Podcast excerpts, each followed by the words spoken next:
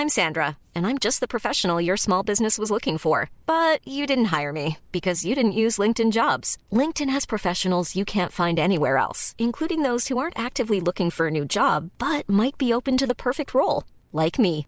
In a given month, over 70% of LinkedIn users don't visit other leading job sites. So if you're not looking on LinkedIn, you'll miss out on great candidates like Sandra. Start hiring professionals like a professional. Post your free job on linkedin.com/people today. Bonsoir à tous et bonsoir à toutes. Bienvenue dans Punchline sur CNews et bonne année à toutes et à tous. Bonne santé également, c'est important car la santé, elle va mal dans notre pays. Grève des médecins généralistes, services hospitaliers saturés, malaise des soignants. Si on rajoute l'inquiétude liée au Covid et l'épidémie de grippe qui fait des ravages actuellement, le tableau est complet. On en débat ce soir avec mes invités. On parlera aussi de la situation des petits commerçants littéralement étranglés par les factures énergétiques en ce début 2023. Certains boulangers se mettent même à manifester euh, pour euh, dire qu'ils ne veulent pas fermer boutique. On les entendra. Même chose du côté des restaurateurs qui sont pris à la gorge.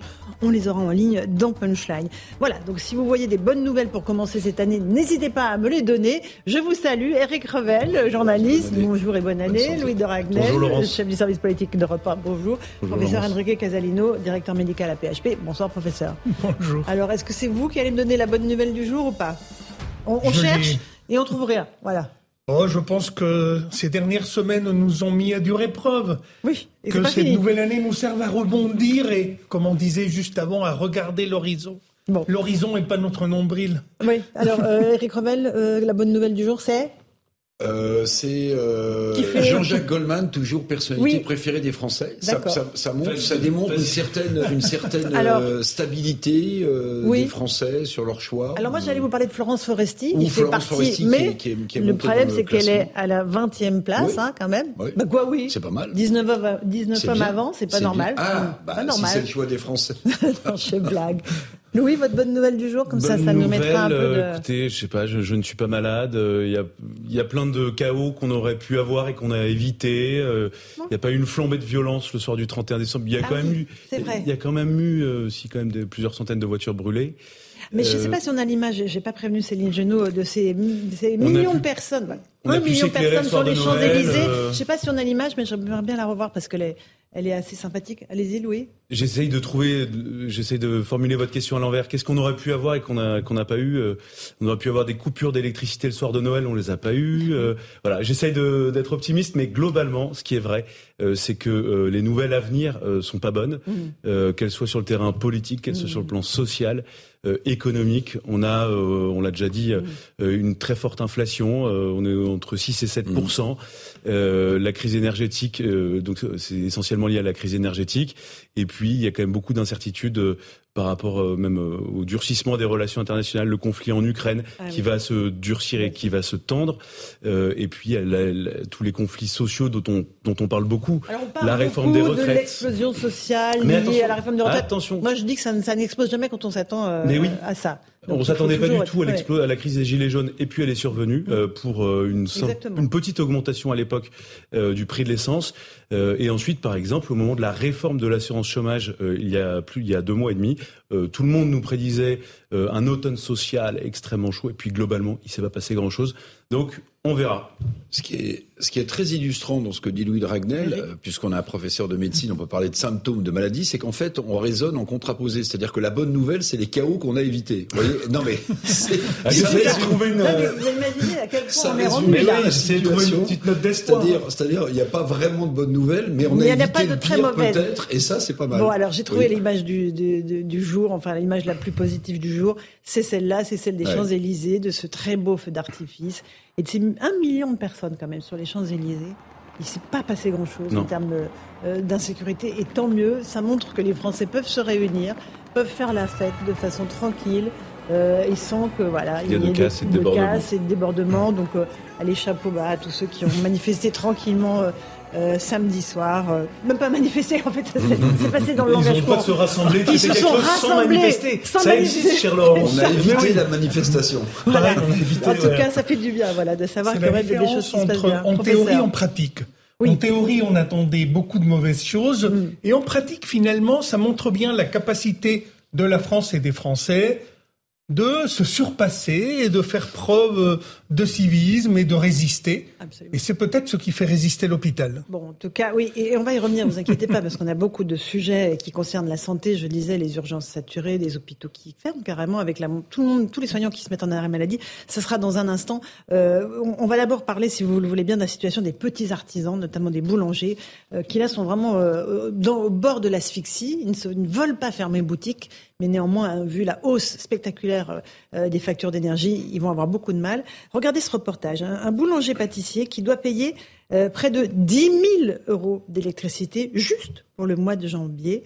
Il s'appelle Julien Péducel. Euh, c'est un reportage de Célia Barotte, Clémence Barbier et Sacha Robin. J'essaye de faire bouger les choses pour lutter contre les factures d'énergie. Pour sauver son commerce, il est prêt à tout. Julien Péducel a décidé de ralentir la circulation pour sensibiliser les automobilistes sur la hausse du prix de l'énergie. Après une facture en novembre de 6 000 euros, celle de décembre s'élève à plus de 12 000 euros, soit une hausse de 550% par rapport aux années précédentes. Très ému et inquiet pour ses salariés et fournisseurs, cet artisan a peu d'espoir de maintenir ouverte sa boulangerie-pâtisserie. On ne peut pas rester à mourir comme ça sans, sans pousser un coup de gueule pour moi ou pour tous les autres, et ceux qui sont malheureusement déjà tombés et où on n'aura sûrement euh, rien pour eux et qui vont, on va rien faire pour eux. Une quarantaine d'artisans étaient présents. Ils dénoncent cette flambée des prix malgré leurs efforts. Ils font très attention à tout ce qui est four éteint quand on s'en sert pas. Les lumières également, on allume moins la boutique, on essaye de faire attention aussi aux vitrines. On peut effectivement avoir une, approche différente de nos consommations d'énergie, mais on aura, euh, quoi qu'il arrive, à un moment donné, à, le, subir et à faire des choix, euh, des choix euh, très importants pour certains qui pourrait être euh, de, fermer, de supprimer des postes de travail. Certains élus ont aussi participé à cette action et craignent un effet domino. Le symptôme des boulangers va aussi s'appliquer aux communes. Donc on se bat pour le commerce de proximité. On n'en a pas beaucoup. Le peu qu'on a, on veut les garder. Malgré le système d'amortissement de 20% mis en place par le gouvernement, Julien Péducel espère que son mouvement en inspirera d'autres pour de meilleures solutions. C'est incroyable hein, la situation des artisans boulangers en particulier parce qu'ils ont des fours et évidemment ça consomme une énergie absolument dingue. Eric Là ils manifestent, ils disent on va pas s'en sortir. Oui, oui, les, artisans, il y a des, beaucoup de mouvements qui sont prévus dans le courant du mois de janvier, je crois le 23, hein, mhm. si ma mémoire est bonne, oui, à Paris. on aura Frédéric Roy tout à l'heure, c'est le 23 alors même. Le 23 janvier, voilà. Il, y a, il, y a, quand même une forme d'incohérence que j'ai du mal à m'expliquer. C'est-à-dire que quand, quand vous regardez les boucliers tarifaires énergétiques qui sont mis en place par le gouvernement par rapport à d'autres pays, on se dit on arrive quand même à lisser un peu le prix de l'énergie.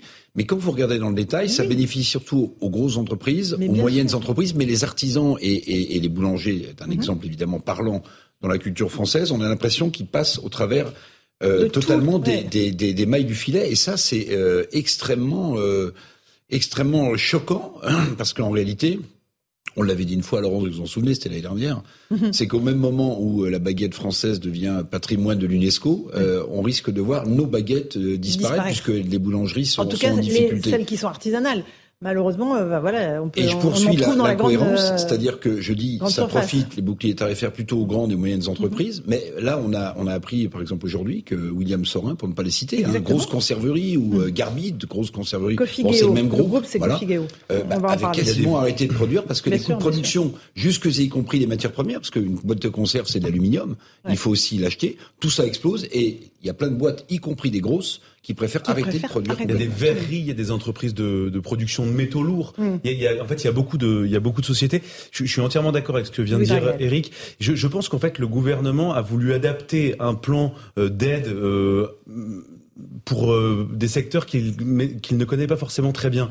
Et, et il aurait fallu, je pense, euh, changer totalement de philosophie et considérer que les artisans boulangers, mm. enfin tous ceux qui vraiment produisent euh, euh de leurs mains et, très énergivores. Je pense qu'en fait, il faut maintenant le considérer différemment et se dire aussi que c'est une partie du patrimoine euh, français, que c'est une partie, ça, ça, participe énormément euh, des liens sociaux au sein de la population. On vient d'écouter un maire qui expliquait, mais pour nous, ce qui est très important, c'est de maintenir les commerces de proximité.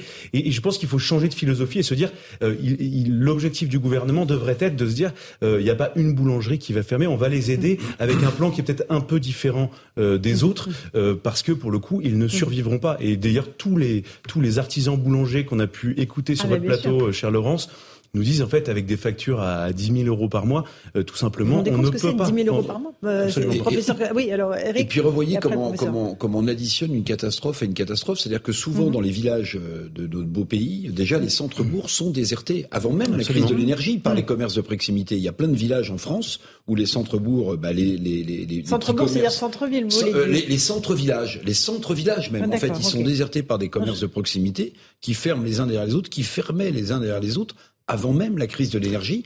Donc là, on est devant un phénomène de lien social, vous avez raison, qui est très inquiétant. En fait, c'est les conseils.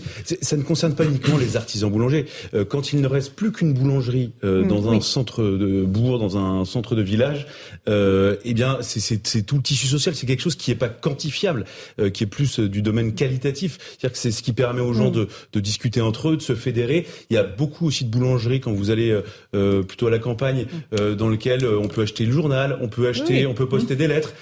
et donc, en fait, ça dépasse complètement complètement euh, la question uniquement euh, d'acheter du pain. Bien sûr, un tout petit mot là-dessus. Moi, je voudrais vous dire ce qui me tue, c'est que le boulanger, il est réveillé à 3 heures du matin.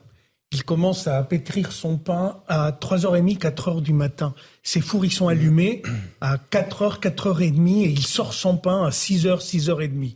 C'est des gens qui travaillent. C'est quand même l'exemple d'un métier qui a des horaires absolument atroces où la pénibilité du travail, mais l'engagement du professionnel sont majeurs. Et on tape sur ça. C'est quand même incroyable. Il y a quand même une espèce de rupture. Je pense que quand, lorsque les gens s'arrêtent dans un rond-point et lui, il, remet sa fiche et il explique qu'il va fermer, l'image que le français, que, comme moi, se fond d'un, d'un boulanger, c'est quand même l'effort, c'est le travail, c'est, c'est une certaine abnégation. Oui, euh, bien sûr. sacrifice. Ouvert 6 jours sur 7. Euh, il faut le faire quand même. Voilà.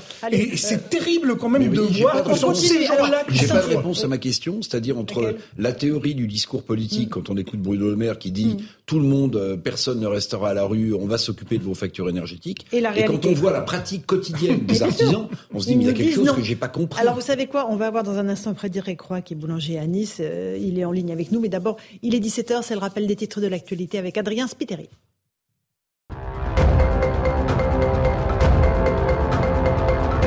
La NUPES met en garde le gouvernement en cas de réforme des retraites. La nouvelle patronne des Verts se dit prête à descendre dans la rue. Marine Tondelier dit vouloir faire reculer l'exécutif.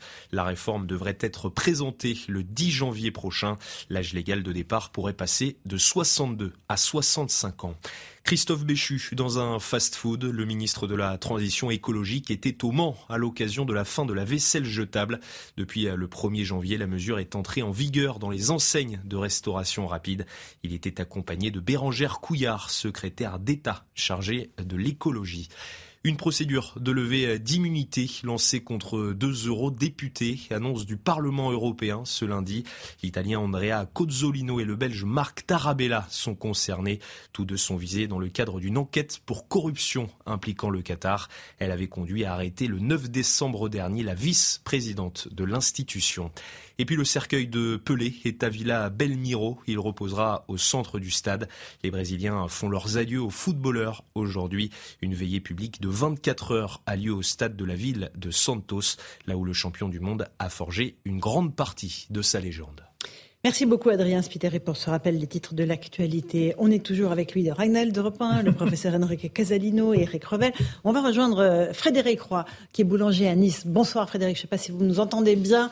Euh, et si euh, oui, je crois que vous nous entendez bien. Tous nos voeux, évidemment, pour vous et tous vos confrères artisans boulangers. On, a évoqué, et vous avez sans doute entendu votre confrère Julien Péducel, qui a fait une action coup de poing ce matin pour dire on ne veut pas mourir en silence. Est-ce que vous, le, bouclier tarifaire qui vous a été accordé, va vous permettre de passer ne serait-ce que le mois de janvier, Frédéric?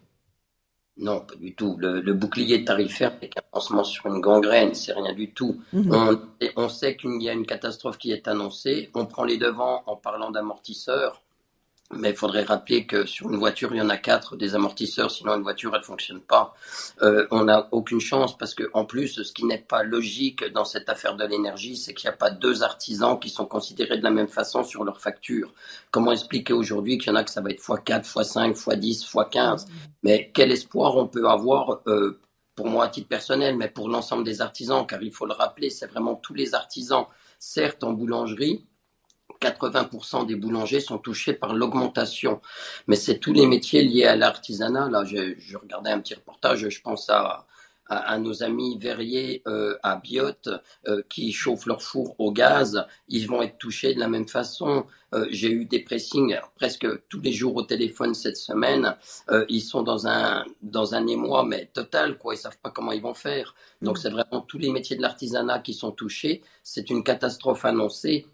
Et quand pour seul remède, on entend Monsieur Bruno Le Maire ou le président du syndicat des boulangers qui nous explique qu'on n'a qu'à augmenter le pain, mais euh, on fait quoi de la concurrence déloyale de la grande distribution qui, elle, n'aura pas forcément besoin d'augmenter ses tarifs? Vers qui vont se retourner les clients? Mmh. Parce que certes, 9 clients sur 10 vous diront qu'ils sont prêts à payer un peu plus cher, mais c'est quoi un peu plus cher? Et jusqu'où on peut payer plus cher? Là, on n'a pas la réponse. Ce qu'on sait, c'est que les gens, dès le mois de janvier, là, les augmentations du coût de la vie sont là, sont présentes. Les gens, à un moment donné, ne pourront pas suivre. Une baguette à 1 euro, la payer à 1,10 euro, tout le monde est d'accord. Mais est-ce que tout le monde est prêt à payer une baguette qui valait 1 euro le mois dernier, 1,60 euro demain? Je suis pas sûr. Vous avez raison.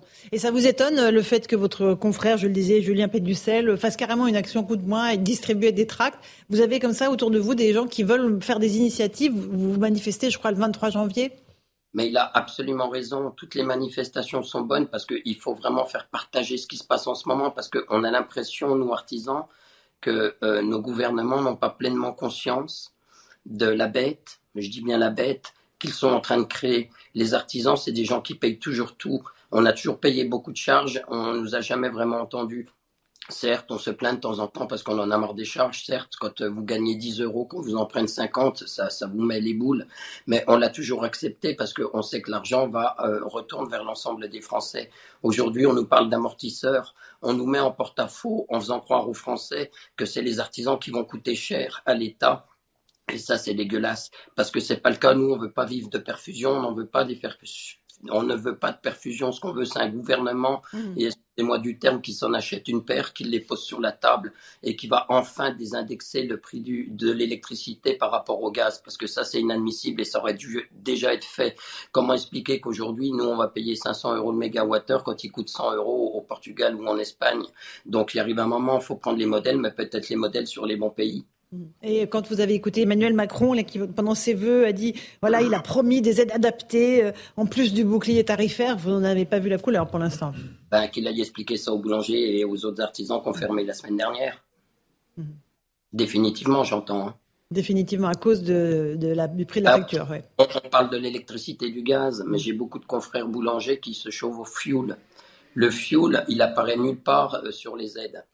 Pourtant, le fioul, pour beaucoup, ça a été multiplié par 2,5 depuis près d'un an et demi. J'ai un confrère qui, fait, qui est coprésident de notre collectif, Philippe Serrami, qui chauffait son four au fioul. Euh, il avait, ils étaient deux dans le village. Hein. Son, son, concurrent était euh, à l'électricité. Donc lui, pour rester cohérent euh, par rapport au prix de son concurrent, a conservé ses anciens tarifs. Il n'a pas répercuté l'augmentation. Il a fermé au bout de six mois. Euh, une petite question d'Eric Revel avant de vous laisser, Frédéric, Roy. bonjour. je voulais vous demander, aujourd'hui, l'amortisseur dont vous parlez, la métaphore était audacieuse. Hein, une voiture, ça a quatre amortisseurs. Là, vous avez qu'un amortisseur pour l'instant. Ça représente combien? Ça représente 20-25% du surcoût de votre facture aujourd'hui? Alors, si on écoute le gouvernement, personne n'aura la réponse, parce qu'en fonction du ministre qui en parle, on n'a pas le même résultat. Mais visiblement, d'après ce que Olivia Grégoire, si je dis pas de bêtises, puisque la dernière fois elle m'a rappelé à l'ordre, parce que j'avais, et là je m'étais trompé sur euh, une déclaration, visiblement il y aurait 15 euh, à 20% qui seraient pris en charge d'office sur facture EDF. Ensuite, il faut monter un dossier sur impôt.gouv pour faire la demande du complément qui n'est pas forcément acquise pour tout le monde parce qu'il faut rentrer dans certains critères. En tout état de cause, le maximum que l'on peut euh, bénéficier, ce serait environ 40% du montant de l'augmentation, sachant que l'augmentation n'inclut pas euh, le, RTE, n'inclut pas toutes les taxes. Donc ça veut dire que pour vous donner un exemple précis, moi une facture à 4000 euros, ça va me faire payer environ 3000. C'est-à-dire que je dois être heureux de payer trois fois plus ma facture. Seulement payer trois fois plus ma facture, ça veut dire que ben, j'ai plus de salaire tout simplement. Euh, Frédéric, vous êtes euh, toujours mobilisé, je le disais, le 23. Vous viendrez nous voir euh, sur le plateau pour nous expliquer hein, comment ça se passe d'ici là. Et puis, ben, on pense bien à vous et on espère que voilà, le gouvernement va entendre les, les, cris d'alarme, parce que je crois qu'on peut parler d'un cri maintenant de, toute la profession. degré ou de force, il va aller. Que je vous garantis que des, des artisans en colère, et j'en ai beaucoup au téléphone, ils sont prêts à aller au bout. Mais quand je dis au bout, je le, je le redis pour qu'ils en prennent conscience. Nos entreprises, c'est nos vies. Pour la plupart d'entre nous, c'est nos capitales retraite parce que c'est parce qu'on touchera à la retraite qui nous fera vivre. Mmh. Moi, je travaille depuis l'âge de 14 ans, j'ai 51 ans aujourd'hui. Euh, mon entreprise, c'est mon capital retraite. J'ai pas de maison, j'ai rien. Croyez-moi, pour conserver ce que j'ai, je suis prêt à aller loin, je suis prêt à aller très loin. D'accord. Mais quand vous dites ça, euh, c'est la menace des gilets jaunes, en fait, euh, que vous nous, vous, vous nous non, dites non. là, on va tout casser, c'est ça On va tout casser? Bah, Si c'est une révolution qu'on veut en France, moi, j'en serai le tambour. Bon. D'accord. L'avertissement est lancé en tout cas euh, au gouvernement s'il n'entend pas euh, ce que demandent très précisément euh, les artisans boulangers. Merci beaucoup Frédéric Roy. Mais on sait que vous allez quand même rester dans les limites du, du raisonnable, on est d'accord? Ben, Je suis ouvert, moi, vous savez, j'ai été reçu le 31 octobre avec des membres du collectif parce qu'on est des républicains, on est des gens ouverts, on est ouverts au dialogue bien évidemment. Mais si quand vous avez un mur face à vous, il arrive un moment, qu'est-ce qu'on fait? On, on, ferme et on dit rien, on s'en va, on dit c'est fini. Non, faut se faire entendre. Donc maintenant, on a euh, lancé la manifestation le 23, qui bien sûr sera pacifiste, puisqu'on vient pas pour tout casser à Paris. Mais si on n'est pas entendu suite à cette manifestation du 23, on travaille déjà sur des projets beaucoup sur des projets pardon beaucoup plus ciblés, beaucoup plus départementalisés. On fera peut-être pas d'annonce à l'avance cette fois-ci. Très bien, mais écoutez, euh, on a entendu le, le message est passé euh, 5 sur 5, Frédéric Roy. En tout cas, merci ouais. beaucoup d'avoir pris un petit peu de temps pour évoquer cette situation dramatique euh, des, des, boulangers. Louis de Ragnel. moi, je suis très touché par ce que dit Frédéric Roy. ensuite, il faut aussi voir ce que dit le gouvernement. et je je dis pas ça en ambassadeur du non. gouvernement, mais globalement, le gouvernement en fait n'a plus d'argent. Euh, il est confronté aussi à cette situation-là. Quand on regarde le bouclier tarifaire et toutes les aides énergétiques, alors pas à destination des artisans mmh. boulangers, mais globalement des Français, des consommateurs, a été a coûté 25 milliards d'euros euh, pour l'année 2022. Euh, on sort euh, d'année Covid où l'État a dépensé plus de 250 milliards d'euros en aide avec le quoi qu'il en coûte. Et la difficulté, c'est que à l'époque, on parlait d'argent magique, euh, les milliards, ça semblait rien représenter. Sauf qu'aujourd'hui, on est vraiment dans le dur du sujet, à la fois, donc, euh, on le voit bien avec les artisans boulangers, mais aussi pour le gouvernement, parce que euh, les taux auxquels on empruntait des euros ont fortement augmenté. Et donc, aujourd'hui, le gouvernement n'a plus rien dans les caisses. Et moi, je me souviens, et je crois que je me souviendrai pendant tout le quinquennat, de cette phrase de Bruno Le Maire. Il, il, donc, il vient d'être renommé euh, à Bercy au lendemain de la réélection euh, d'Emmanuel mmh. Macron, et il dit au patron euh, "Moi, en gros, je pourrais pas vous aider. C'est à vous de me faire des propositions pour savoir comment est-ce que euh, on peut améliorer le système économique, le pouvoir d'achat." Et, et, donc, la difficulté, là pour le coup politique pour le gouvernement, c'est qu'en fait, il ne peut pas emprunter, ou alors il doit faire des coupes dans des dépenses sociales. Euh, on peut, non mais on peut regarder le camembert des dépenses de l'État. Ce que vous dites, Louis, c'est le, le discours des costumes gris. Enfin, voilà. Comment c'est pas parce que vous avez un costume gris, mais c'est ce que disent tous les costumes gris de. On peut plus, on est, on mais, a tout donné. Mais, Laurence, mais moi, les artisans, ils sont pas dans mais, ce cas-là. Mais, mais, je sais bien, Laurence, ils n'ont rien eu. Non, mais, ils n'ont rien et, eu. Et, j'étais le premier à, à, expliquer. Je sais que ça, ça, ça, ne plaisait pas forcément. Au moment où le gouvernement l'été dernier met en place euh, le, la ristourne carburant euh, sans distinction de revenus, sans dire à tout le monde, où les touristes étrangers pouvaient euh, faire leur plein euh, vraiment avec de l'argent français, de l'État et donc du contribuable, ça ne gênait ouais, quasiment personne. Et, et j'étais le premier à dire qu'il fallait un, un ciblage beaucoup plus précis. Le ciblage, non mais le ciblage, s'il avait été plus précis euh, pour l'aide au, au, carburant, il aurait pu aussi, il aurait sans doute plus d'argent aujourd'hui oh, et il aurait pu oui, aller attendez, à destination. Il y a de l'argent dans les caisses là. L'inflation, arrêtez, alors, non mais arrêtez. L'inflation, c'est quoi d'autre, Eric Attendez, alors, il rentre bien dans les caisses de l'État, l'argent. Non mais arrêtez. Il rentre dans les caisses de l'État. Il y a effectivement des rentrées de TVA parce que plus les prix augmentent, plus la TVA qui est perçue sur ces prix augmente et ça, ça va dans les caisses de l'État. C'est le premier impôt perçu en France, la TVA. Ça représente 100, 102, 103 milliards d'euros. L'impôt sur le revenu, c'est 80 milliards d'euros. Mais juste pour illustrer le, le, point, et entre la détresse de Frédéric Roy et la réalité financière du pays, mmh. c'est pas facile. On peut être totalement démago et dire, il y a qu'à, faut qu'on sauve que le service de la non, dette en France, c'est-à-dire les agios, c'est-à-dire les agios qu'on rembourse sur la dette sans payer le capital non, des 3 000 milliards d'euros de dette. Les, les agios, ça représente deux tiers de l'impôt sur le revenu.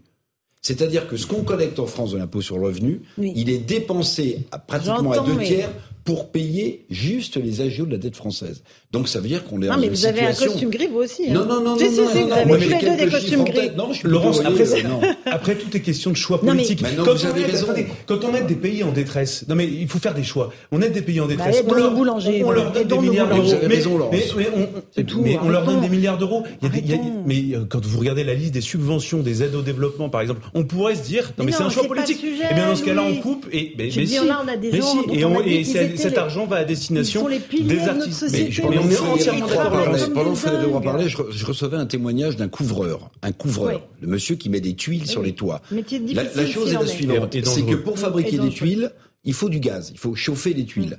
Or, pour l'instant, euh, bah, il y a un problème de financement de ces tuiles, c'est-à-dire que ça coûte trop cher. Résultat des courses, les maisons, les charpentes attendent des tuiles et les charpentes pourrissent. Donc, on parle des, des boulangers en grande difficulté, la détresse rue Croix, mais vous avez tous ces autres artisans dont on ne parle jamais, je pense aux couvreurs par exemple, qui sont dans des vrai. situations également apocalyptiques parce qu'une tuile, ça se chauffe avec de la terre, et pour chauffer, il faut du gaz. Et le prix de la tuile est en train de s'envoler, les gens ne veulent plus ou ont des difficultés à en acheter. Résultat, les charpentes dans des maisons neuves ou dans des maisons réhabilitées construction, en construction sont en train de On, on va écouter Francis Palombi, qui est le président de la Confédération des commerçants de France. Euh, Lui, il dit que les TPE, les toutes petites entreprises, sont les grandes oubliées du gouvernement. Écoutez-le.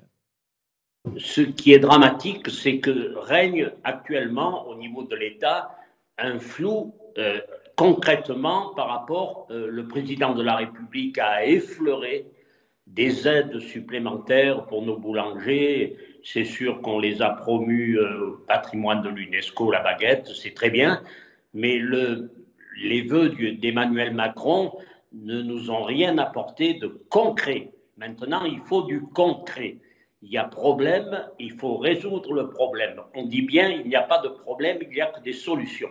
Mais l'État, pour l'instant, donne parfois l'impression, par rapport à certaines situations dramatiques, parce que, Madame, il n'y a pas que ce boulanger qui a pris la parole d'une manière un peu plus médiatique. Moi, à Langogne, ma petite boulangère, boulangerie Martine, elle envisage de fermer son magasin courant janvier. C'est probant, c'est clair, c'est net, c'est précis. Ça, c'est encore une fois extrêmement clair, euh, Louis Dragnel. C'est Pas de la fioriture, c'est pas bien sûr, c'est pas conceptuel, hein. c'est pas abstrait. hein. C'est tous les jours, euh, ça coûte de plus en plus cher et à la fin du mois. Et c'est le, ces gens-là, ils n'ont même pas le droit au chômage. Ah mais bien sûr et, et surtout on ne les entend jamais. Euh, c'est- Enfin c'est la première fois depuis je sais pas combien d'années moi que j'entends parler euh, de boulangers qui vont manifester à Paris euh, contre le gouvernement. Euh, ensuite je, je reviens quand même sur ce qu'on disait tout à l'heure. Le, le euh, et c'est là où peut-être c'est la faute politique du gouvernement. Le gouvernement avait de l'argent, a fait des choix. Euh, et des choix qui n'étaient pas ciblés. Alors aujourd'hui, moi je pense que on- on- le gouvernement a la possibilité de lancer un plan de sauvetage euh, des artisans boulangers ou de toutes ces, ces professions On va avoir un restaurateur avec une là, prise en charge effectivement, Mm. une aide euh, plus plus pour leur permettre euh, tout simplement au moins de survivre et de et de pas perdre euh, d'argent. Euh, ensuite voilà, tout est Mm. question de choix politique. Euh, Il y a quand vous regardez euh, pour 1000 euros de dépenses publiques où est-ce que ça part? Eh Bien par exemple, vous pouvez déplorer il y a que euh, 6 euros qui partent au ministère intérieur, 3 euros au ministère de la Justice et vous avez plus de 1000 plus de- sur 1000 euros de dépenses euh, publiques il y a euh, plus de 500 de- euros qui partent dans les dépenses sociales. Non mais et de- il- Ouais, ouais. maintenant, ce qu'il faut, c'est choisir, faut trancher. Et il y a énormément de dépenses. On l'avait vu. Vous je sais que c'est anecdotique au moment de l'Océan Viking et de toutes ces questions-là, avec des collectivités qui financent des associations euh, qui n'ont pas forcément d'utilité, voire euh, qui jouent une action, un rôle contre les intérêts C'est du pays. encore un autre sujet. Oui, mais Vraiment, c'est un autre sujet. Pour vous donner un exemple, mais il y a, y beaucoup de euh, gaspillage aussi dans l'argent public. Alors, euh, on a en ligne autre exemple extrêmement concret, un restaurateur qui s'appelle Ulrich Aléjo. Bonsoir, monsieur Aléjo. Est-ce que vous m'entendez bien? Très bien. Bon, alors vous, vous êtes Ah. restaurateur à, à Villebon-sur-Yvette en Essonne, propriétaire de la brasserie euh, La Rocade euh, que l'on voit derrière vous, j'imagine. Euh, quelle est votre situation euh, en termes de contrat énergétique? Tout simplement, qu'est-ce qui s'est passé pour vous euh, depuis le début de l'année? Ben là, j'ai reçu ma nouvelle facture au mois de décembre qui s'élève aujourd'hui à 17 500 euros, alors que d'habitude, elle est euh, de l'ordre de 700, 800 euros par mois. Combien Voilà. vous dites 17 000 17 500 euros 17 ouais. 500 euros. pour un mois. Pour, Pour un un mois. Oui. Mais c'est insensé. Comment est-ce que on- votre contrat justifie ça? Et ben, en fait, j'ai souscrit un contrat chez un fournisseur qui, depuis 2018, donc c'était des contrats de, qua- de 20, euh, 24 mois. Et euh, il s'est renouvelé en novembre euh, de cette- 2022 avec euh, des nouvelles conditions tarifaires. Voilà, multiplié par 22. Multiplié par 2. La facture a été multipliée par 22. Et c'est qui ce fournisseur? C'est un indépendant? C'est qui, qui? Total Énergie. Ah oui, Total Énergie, d'accord. Donc ça a été renouvelé automatiquement, c'est-à-dire que vous n'avez même pas eu votre mot à dire en fait, voilà, là, ça fait un petit peu litige. En fait, ils m'ont, soi-disant, ils m'ont envoyé un mail 60 jours avant la date anniversaire de reconduction de mon contrat, par tacite euh, reconduction. Ils m'ont envoyé un mail avec euh, m'informant que j'allais être euh, renouvelé comme en 2020, parce que c'était la deuxième fois que je me faisais renouveler, avec une nouvelle grille tarifaire et j'en ai pas pris connaissance, donc j'ai pas pu manifester. Et voilà où j'en suis aujourd'hui. Et alors, qu'est-ce qui se passe? Vous avez fait appel au médiateur ou pas? J'ai j'ai contacté, euh, oui, j'ai essayé de rentrer en contact avec le médiateur de, de l'énergie. Donc mon, mon dossier est sur la table. J'ai contacté euh, l'UMI. Euh, j'ai contacté la, une cellule de crise, le conseiller départemental de la cellule de crise de mon département. J'ai envoyé un mail aussi au cabinet de, de la ministre Olivia Grégoire. Voilà, mais pour l'instant, il n'y a pas, j'ai pas, on m'a pas, on m'a pas donné de, de solution. Donc ça veut dire que concrètement là, vous les avez les 17 500 rien que pour le mois de janvier? Non. Non. Qu'est-ce qui va se passer? non. Ben, Qu'est-ce qui va se passer? Ben, C'est pour ça qu'aujourd'hui je suis, je suis là avec vous. J'espère qu'il euh, y a quelqu'un qui va prendre euh, qui va qui va prendre en charge mon dossier et, euh, et, et régler régler ça quoi. Parce que en fait voilà 17 500 euros ça représente plus de 40% de mon chiffre d'affaires mensuel. Mensuel. Sans, sans, les sans les charges, sans les fournisseurs, sans les les salariés, sans l'URSSAF, sans tout ça. Quoi. Et vous avez des employés? J'en ai six. Six Oui. Donc euh, voilà. Donc là, vous êtes dans quel état d'esprit aujourd'hui? Là, je suis dans l'état d'esprit, euh, j'ai l'espoir. Voilà. Que c'est tellement, c'est tellement démesuré. Vous voyez, aujourd'hui, je suis là, il faut que je me justifie presque à la limite d'avoir de, de, une facture aussi. Euh, c'est multiplié par 22. Voilà, il y a beaucoup de, de, de, de, mes, euh, de mes confrères, que ce soit des boulangers, des, d'autres restaurateurs, on entend parler x3, x4, x7, x10. Et moi, c'est par 22, c'est tellement gros que, que les gens ont, ont, ont, du mal à y croire. Mais c'est vraiment vrai. Ah oui, non, mais euh, on vous croit. Voilà, et c'est pour ça que ben, j'espère que qu'on va trouver une solution. Sinon, sinon c'est c'est pas possible, c'est la fin. Oui, sinon vous fermez une boutique, vous n'avez pas le choix. C'est mm. ça. Eric Revel, comment, comment, comment est-ce que c'est possible de reconduire Non, mais c'est hallucinant. une augmentation de 22 Comment on ose même, comment on ose même envoyer à ce monsieur ou à d'autres artisans euh, une facture multipliée par 22 Mais comment on ose le faire? Euh, ou alors tout est informatisé, ce que je peux croire. Mais là, il n'y a plus aucun facteur humain, il n'y a plus rien. Comment est-ce qu'on peut imaginer quelqu'un qui payait 700 mm. euros, c'est le cas de Monsieur Aléjo, euh, qui va en payer 17 000 Comment est-ce qu'on peut lui envoyer un truc en disant maintenant, cher monsieur, c'est dorénavant 17 000 Mais ce que dit aussi, qui est très important, parce qu'il faut aborder le sujet, c'est que vous avez six employés. Or, il faut le rappeler, en France, L'emploi, c'est pas, ce sont pas les groupes du CAC 40, ce sont les TPE, ce sont les PME, ce sont les artisans. Ben, si vous multipliez l'exemple de Monsieur Alégio par euh, X milliers de TPE ou de PME, vous allez avoir un chômage massif parce qu'il ne pourra pas payer 17 000 euros. Donc il va mettre en chômage, euh, j'imagine, ses salariés ou il va fermer boutique. Enfin, espérons qu'il trouve une solution avant. Et en fait, la multiplication de ces cas individuels qui sont absolument scandaleux vont faire que le chômage va énormément augmenter en 2023 si le gouvernement ne fait rien. Ah oui. Donc on en revient au même, euh, au même point. Il faut que le gouvernement bouge sur ces artisans-là. Va pour ces gens qui, comme Monsieur Aléjo. Euh, vous avez espoir. Euh, vous me disiez là, Monsieur Aléjo, mais en fait, c'est sur Total Énergie qu'il faut qu'il faut faire pression. Oui, j'ai espoir. Après, voilà, aujourd'hui, Total Énergie reste sur leur position. Voilà, que que que m'ont informé comme quoi j'allais être augmenté et que je n'ai pas réagi, donc euh, il faut que je paye. Voilà, en gros, c'est ça. Après, comme disait monsieur, aujourd'hui, voilà, moi, c'est mes six salariés, mais c'est tous ceux que je vais entraîner aussi derrière, c'est-à-dire tous mes fournisseurs. Mon boucher, mon charcutier, mon poissonnier, mon boulanger, tous ceux avec qui je travaille, tous mes collaborateurs vont aussi en subir les conséquences, car je vais moins travailler et eux, de leur côté, ils vont aussi moins travailler et peut-être réduire leur effectif aussi. Et il y a d'autres collègues à vous qui sont impactés de la même façon, c'est-à-dire qui ont vu le contrat renouvelé automatiquement sans rien pouvoir faire, quoi?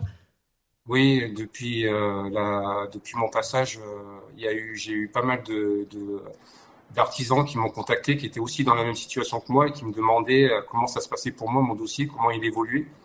Et euh, pour le moment, on n'a pas, on n'a pas, on n'a pas de solution. Quoi. Après, il y a une aide qui a été mise en place par le gouvernement, qui a, qui a été mise en place depuis hier. Je sais l'aide amortisseur, mais ça ne représente que 20% de prise en charge. Alors c'est déjà pas mal, mais c'est pas suffisant. Donc 20% de 17 000. Voilà, 20, 20 de 17 500. Oui. On est loin du compte. C'est bien, mais c'est pas suffisant. Donc là, voilà, ce qu'il faudrait faire, c'est mettre en place un bouclier tarifaire pour pour arrêter tout ça. Parce qu'aujourd'hui, c'est des particuliers avec un compteur bleu qui peuvent y prétendre. Mais nous, tous les commerçants, tous les artisans, parce que c'est pas seulement les boulangers, c'est tous les tous les euh, toutes les entreprises voilà, qui, ont, qui ont un compteur jaune, demain, aujourd'hui, c'est moi et, quelques dizaines, quelques centaines qui sont aujourd'hui dans ma situation, mais dans les prochaines semaines qui vont arriver, ça va être beaucoup plus de monde qui vont être concernés. Donc il faut faire quelque chose. Oui, oui. Sinon, c'est l'hécatombe. Voilà, c'est ça. Bon, en tout cas, merci beaucoup euh, d'avoir témoigné. Et puis, on espère encore une fois que votre appel sera entendu. Et on le fera passer euh, aussi euh, quand on aura des ministres sur le plateau pour leur dire que c'est vraiment tellement anormal ce qui se passe. Merci beaucoup. et, tenez-nous au courant. Allez-y. Oui, voilà. Aujourd'hui, je ne conteste pas de payer ma facture, mais au prix, au prix juste. Voilà. S'il faut la payer fois deux, fois trois, parce que le marché est comme ça en ces moments hum. et que ça va être régularisé dans les prochaines semaines ou les mois, d'accord, mais pas fois 22 faut, c'est pas possible. Non, non c'est absolument impossible. Merci beaucoup, euh, Ulrich Et puis, euh, vous nous tenez au courant, je vous le disais. Merci beaucoup. Louis Dragnel, un dernier mot. Ce qui est terrible et, ce qui est frappant euh, dans tous les témoignages qu'on entend depuis le début de ce plateau, je trouve, euh, c'est à la fois le caractère d'urgence. C'est-à-dire qu'en fait, ils n'ont pas le temps de, de, de, transmettre un dossier pour lequel il y aura une réponse dans six mois. Vous savez, l'administration française est quand même spécialiste mmh. en la matière. Le, le deuxième élément, c'est de, de mesurer à quel point il y a tout un écosystème qui repose autour de ces restaurateurs, de ces artisans. le monsieur à l'instant là parlait de, ces fournisseurs, du poissonnier, du boulanger. En fait, c'est tout un monde économique interconnecté très éloigné euh, effectivement du CAC 40 et c'est le, vrai poumon économique du pays se trouve là. Et le dernier élément et je rejoins ce que disait Eric Revel tout à l'heure euh, c'est qu'en fait euh, si le gouvernement ne se saisit pas effectivement de mm. cette question là ça va coûter la casse économique et sociale sera bien plus importante. Ça coûte ça coûte souvent c'est ce qu'on dit souvent en économie beaucoup moins cher d'aider un peu des entreprises qui globalement fonctionnent bien euh, plutôt que de prendre le risque d'avoir des gens qui sont au chômage et qui peuvent tomber dans une spirale ensuite euh, euh, très négative. et, puis l'autre de, difficulté de retour à, sur le chemin de l'emploi. Et à oui, Ulrich c'est la détresse psychologique de ces gens. Vous le voyez dans leur regard.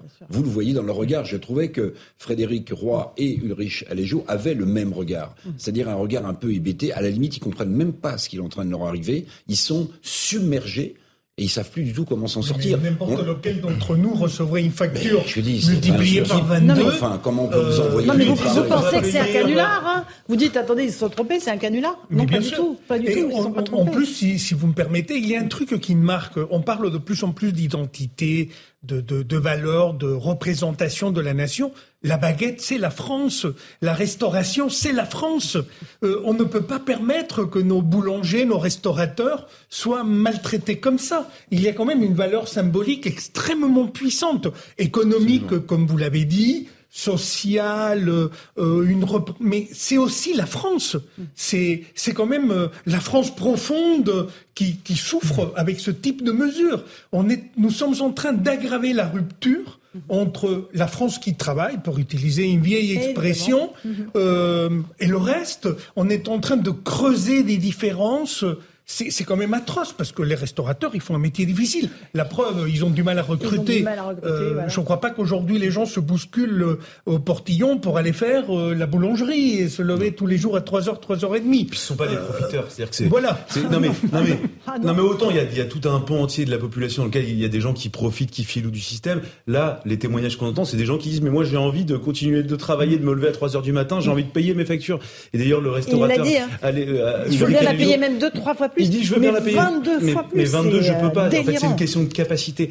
Et donc, ce qu'il y a, c'est que ce sont des gens extrêmement responsables. On le voit bien, qui ne sont absolument pas, ils n'ont aucune volonté initiale de se dire, je vais enfreindre la loi. Ils sont profondément légalistes.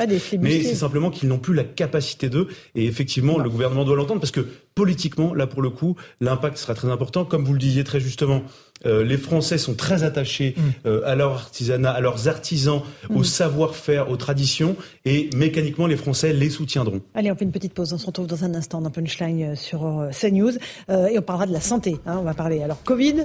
Vous allez nous dire ce qui se passe. On a encore une nouvelle vague, et puis alors l'hôpital qui est complètement saturé. Vous allez nous confirmer cela. À tout de suite dans Punchline sur CNews. 17h30, c'est l'heure des infos. On est en direct sur CNews dans Punchline et c'est Adrien Spiteri qui nous fait le petit point sur l'actualité.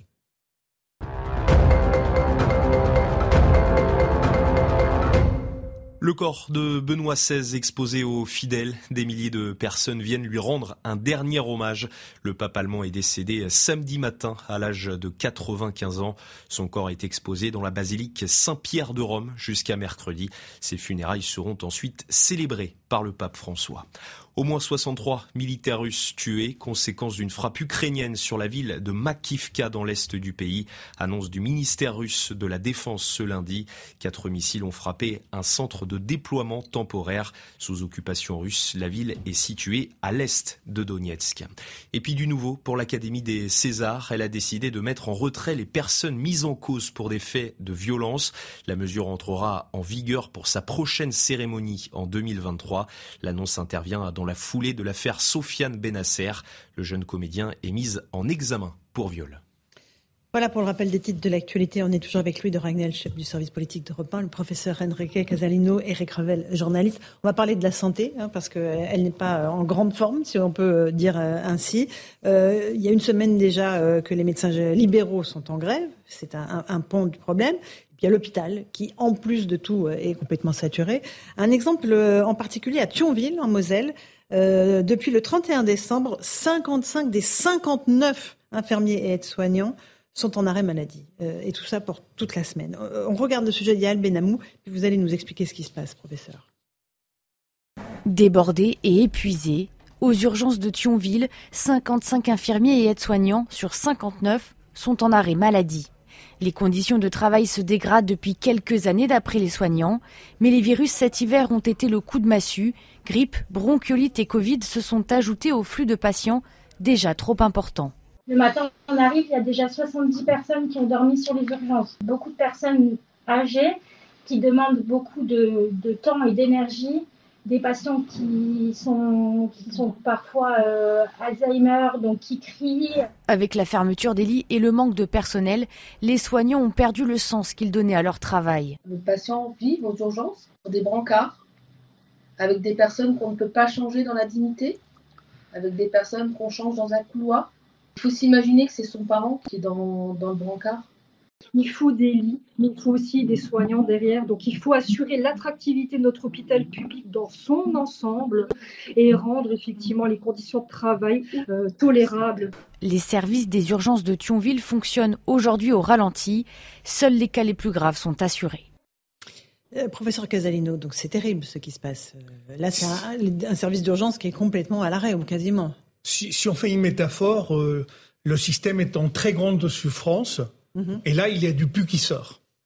Euh, deux principes, je sais que c'est politiquement incorrect, je ne peux pas soutenir que des personnels coordonnent des arrêts de travail et que tout le monde se mette en arrêt de travail en même temps. C'est parce que vous êtes chef. Je ne peux pas le soutenir parce que parce qu'on défend les valeurs. Nous faisons, je le pense vraiment, le plus beau métier du monde. Parce que nous nous appuyons sur des valeurs très fortes. Mhm. Nous avons des missions qui transcendent notre simple métier de soignant mm, mm. et qui donne même une identité à notre vie, à, chacun d'entre nous comme des personnes.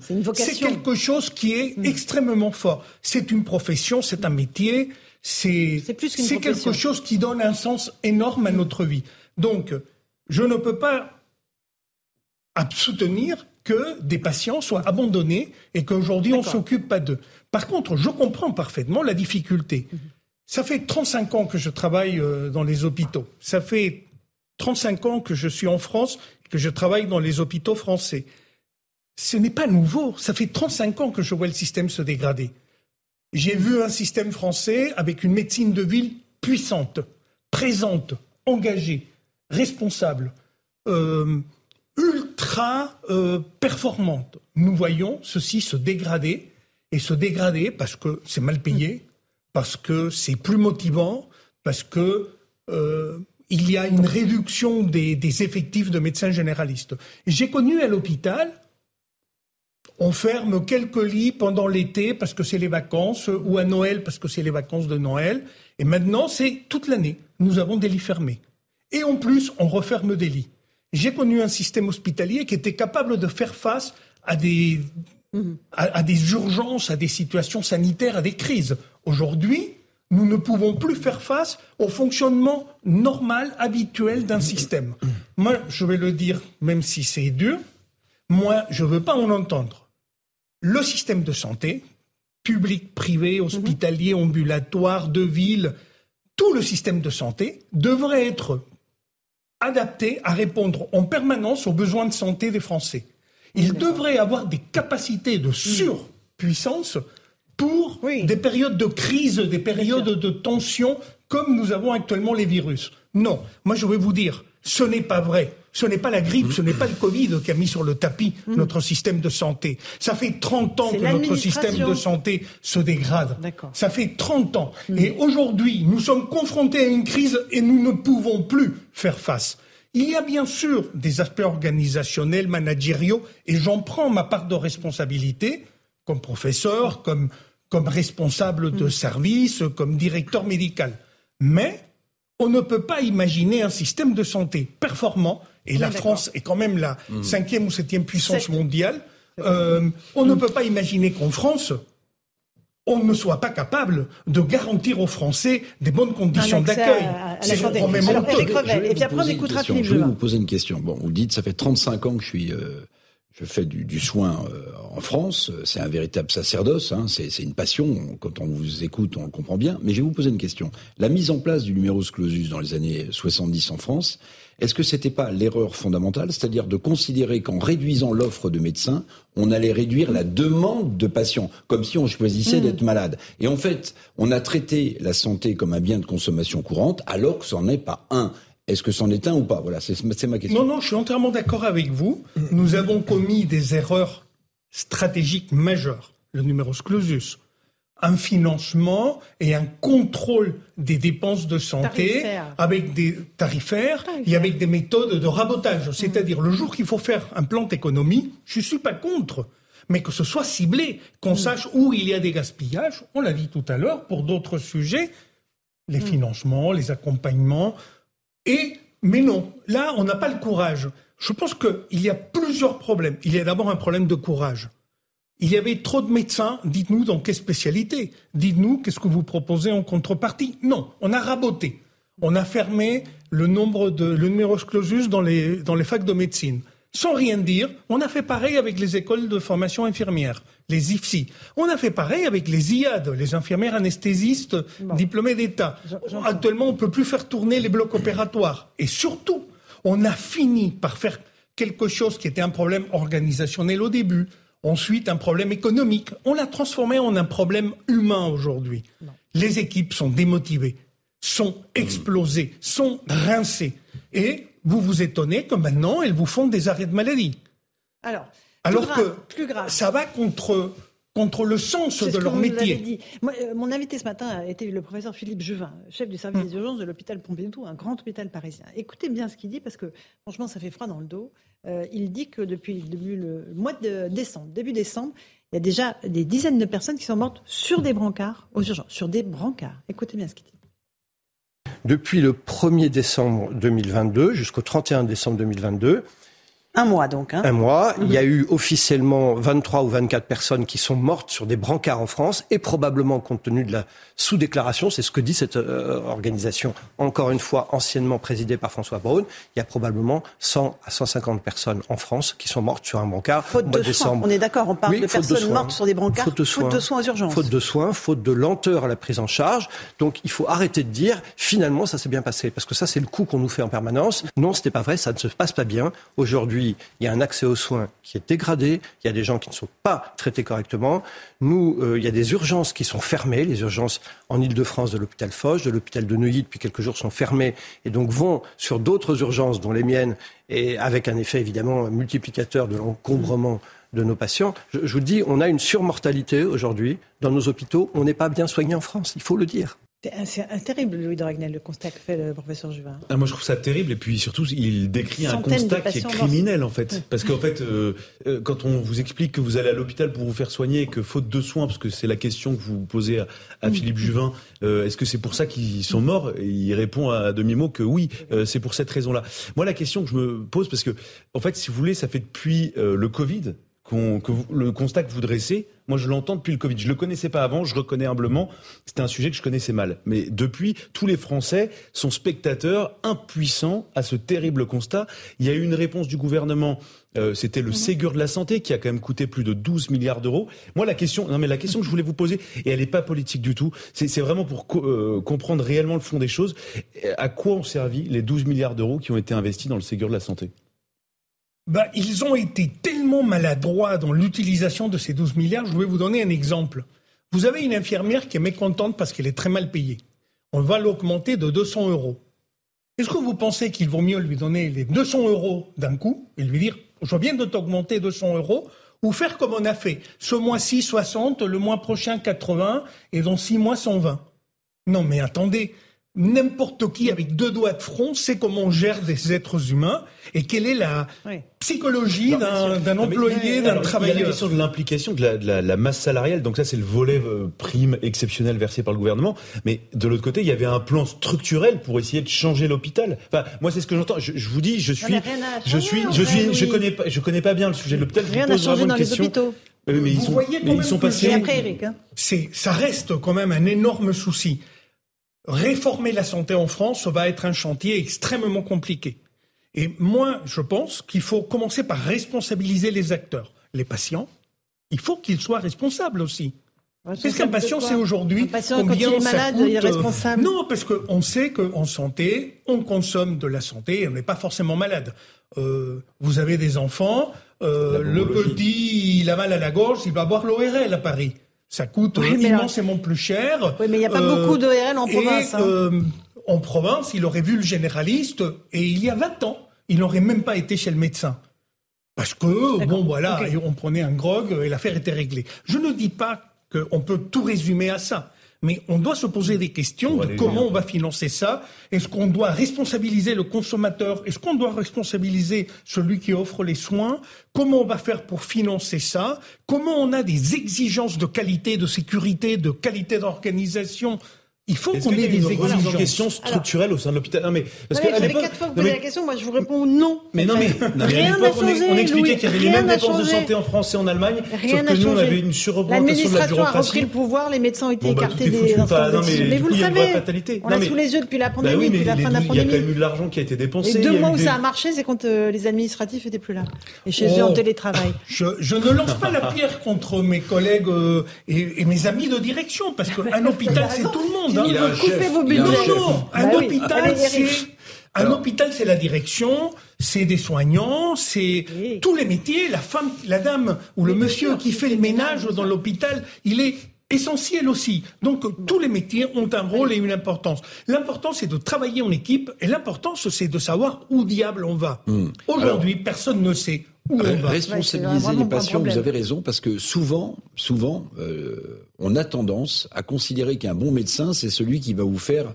l'ordonnance la plus complète. Vous voyez C'est-à-dire qu'un médecin que vous allez voir, vous avez l'impression que vous êtes malade et qui vous file que deux médicaments, vous dites, euh, bon. Donc, il y a une responsabilité du patient. Mais moi, j'aimerais vous poser une question beaucoup plus générale. Quel est l'intérêt pour le gouvernement actuellement de laisser se dégrader l'hôpital public. Je vois pas bien, je vois pas bien le but de tout ça. Ils en sont conscients. La fermeture des lits continue, les moyens sont réduits, l'administration devient pléthorique. Donc je vois pas l'intérêt parce que si on n'a plus de services publics en France, notamment au niveau de la santé, on n'est plus la France, on n'est plus la République française. Donc je ne vois pas l'intérêt qu'a le gouvernement. Il met de l'argent, il a creusé la dette. Pourquoi est-ce qu'il met pas massivement un plan en place Parce que je vais être très dur, je, vais répondre comme Rocard. Je pense qu'il n'y a pas un plan.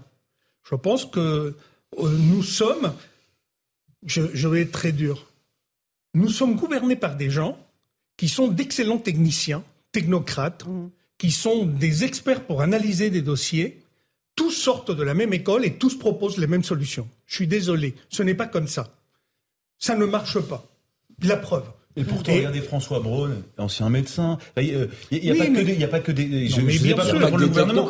Mais, mais, Emmanuel Macron a fait le choix de mettre justement François Braun pour essayer de, répondre au discours que vous, vous tenez. Mais je pense qu'il faut, euh, aujourd'hui, il va falloir, chacun d'entre nous, et moi le premier, nous remettre en question profondément, revenir au contact de nos équipes et de nos patients être immensément plus présent et être beaucoup plus dans l'opérationnel. Je pense qu'on passe trop de temps dans la santé à faire de la stratégie, de la métaphysique futuriste, de la science-fiction. Et on a oublié qu'il faut être au contact sur le terrain et s'occuper des choses, de, des problèmes. Je vous donne un seul exemple. Parler du COVID, le problème aujourd'hui, c'est que les patients sont dans les brancards. Le problème, c'est comment on trouve des lits. Ben, je vais vous dire, vous allez à l'étranger, le directeur de l'hôpital, c'est lui-même à 16 heures qui tous les jours vérifie où sont les lits, quel patient est à plus de 5 jours. Pourquoi le médecin, il faut qu'il vienne m'expliquer pourquoi le patient n'est pas sorti. Je ne dis pas que la solution, c'est forcément ça, parce que quand je dis ça à mes collègues, ils se roulent par terre, ils font une crise d'épilepsie. Mais il va falloir faire quelques crises d'épilepsie, et il va falloir qu'on change nos habitudes, et il va falloir qu'on accepte que si on veut être à l'écoute et au service des Français, il va falloir qu'on accepte qu'il faut changer en profondeur notre façon de travailler et notre façon de regarder les choses. Je profite du fait que vous êtes sur le plateau, professeur euh, Enrique Casalino, pour vous parler du Covid. On a, la France vient de mettre en place des mesures aux frontières pour les, euh, ceux qui arrivent, les touristes qui arrivent de Chine. On regarde le sujet de Michael Dos Santos. Vous allez nous dire si ça va suffire ou si ça peut impacter l'épidémie en France. Reportage. Dès leur arrivée en France, les voyageurs en provenance de Chine sont soumis à des tests PCR aléatoires. Une mesure qui permet d'isoler les cas positifs pendant 7 jours, mais aussi d'identifier l'apparition de nouveaux variants. Une technique appelée séquençage dont les capacités ont été réduites drastiquement. Il faut tester euh, les gens qui viennent de Chine. C'est pour euh, identifier le type de virus qui circule là-bas, parce que les Chinois ne nous font plus remonter l'information concernant les variants en circulation en Chine. Il y a huit plateformes de séquençage en France, huit, mhm. qui fonctionnent actuellement. Et au 1er janvier, donc euh, depuis hier, il n'y en a plus que deux qui fonctionnent pour des raisons probablement financières. L'apparition d'un nouveau variant, une hypothèse à ne pas écarter. Quand vous avez les chiffres dont on parle, de l'ordre de 300 millions de cas qui apparaissent de façon extrêmement rapide, mhm. euh, l'apparition des variants peut prendre un peu de temps. Depuis la fin de la politique zéro Covid, les hôpitaux chinois sont submergés par les malades. Pour la plupart, des patients pas ou peu vaccinés. Ils n'ont pas fait trois injections à leur population. La moitié de leur population n'a reçu que deux injections, donc est très mal protégée contre les formes sévères. À partir de jeudi, les passagers en provenance de Chine devront présenter obligatoirement un test antigénique ou PCR de moins de 48 heures. Le port du masque restera lui obligatoire pendant le trajet. Ces mesures restent en vigueur jusqu'au 31 janvier prochain. Est-ce que c'est suffisant, professeur, de faire faire euh, en Chine un test qu'on va venir présenter chez nous? Ou est-ce qu'il n'aurait pas fallu faire des tests à l'arrivée, tout simplement? Oh, pour en avoir fait des tests à l'arrivée, après 12 heures de vol, on vous tripote le nez et ça fait très mal. Vous avez les muqueuses très sèches, l'air dans l'avion, l'hygrométrie est très basse. Et donc, Mais s'il y a la euh, moitié de l'avion qui est contaminé, très désagréable. vaut mieux qu'on le sache, non? Moi, moi, je pense, scientifiquement, je réponds d'abord scientifiquement. Scientifiquement, tout ce qu'on peut faire avec ces systèmes de contrôle, c'est retarder éventuellement l'arrivée du virus. On peut pas Mais qu'il va arriver, il va arriver parce que les Chinois mm. vont aller en Thaïlande, mm. les Français vont aller en Thaïlande, ils vont revenir de Thaïlande, ils vont ramener le virus. Donc tout ce qu'on va faire, c'est mm. retarder un petit peu tous ces systèmes de euh, surblouse masque, comme on a vu à un moment euh, mm. dans certains aéroports, tout ça, ça ne sert à rien. C'est juste du politiquement correct pour, alors qu'on ne fait rien, faire semblant. Vous savez, la clé de la réussite, c'est faire et faire semblant. Il faut faire. Et en même temps, il faut faire semblant. On fait semblant. Le problème essentiel, c'est, imaginons un touriste chinois qui a fait le test là-bas, qui est négatif, qui vient ici, il fait le test et il est négatif. Il se balade dans le métro parisien. Et il est positif. Et il est positif parce que c'est comme ça, euh, aucun test n'est fiable à 100%, et il va contaminer tout le monde. Donc, rien ne va remplacer la responsabilité individuelle. Moi, je me protège. Je prends le bus, je prends le métro, je mets mon masque. Je vais dans un endroit fermé, je mets mon masque. Et si je l'ai pas là, je le dis pour les personnes qui nous regardent, c'est parce que ça, c'est hyperventilé. Hyperventilé, on entend. Euh, on remplace l'air à une telle vitesse qu'il n'a pas le temps d'arriver chez vous, mm. Laurence. Mm. Donc, reste, je responsabilise et mon message est chacun doit être responsable de sa propre sécurité et de la sécurité des autres. Du coup, je tousse. Pardonnez-moi, monsieur le professeur, mais il y a peut-être quand même une utilité à faire des tests PCR, c'est essayer de déceler les nouveaux variants.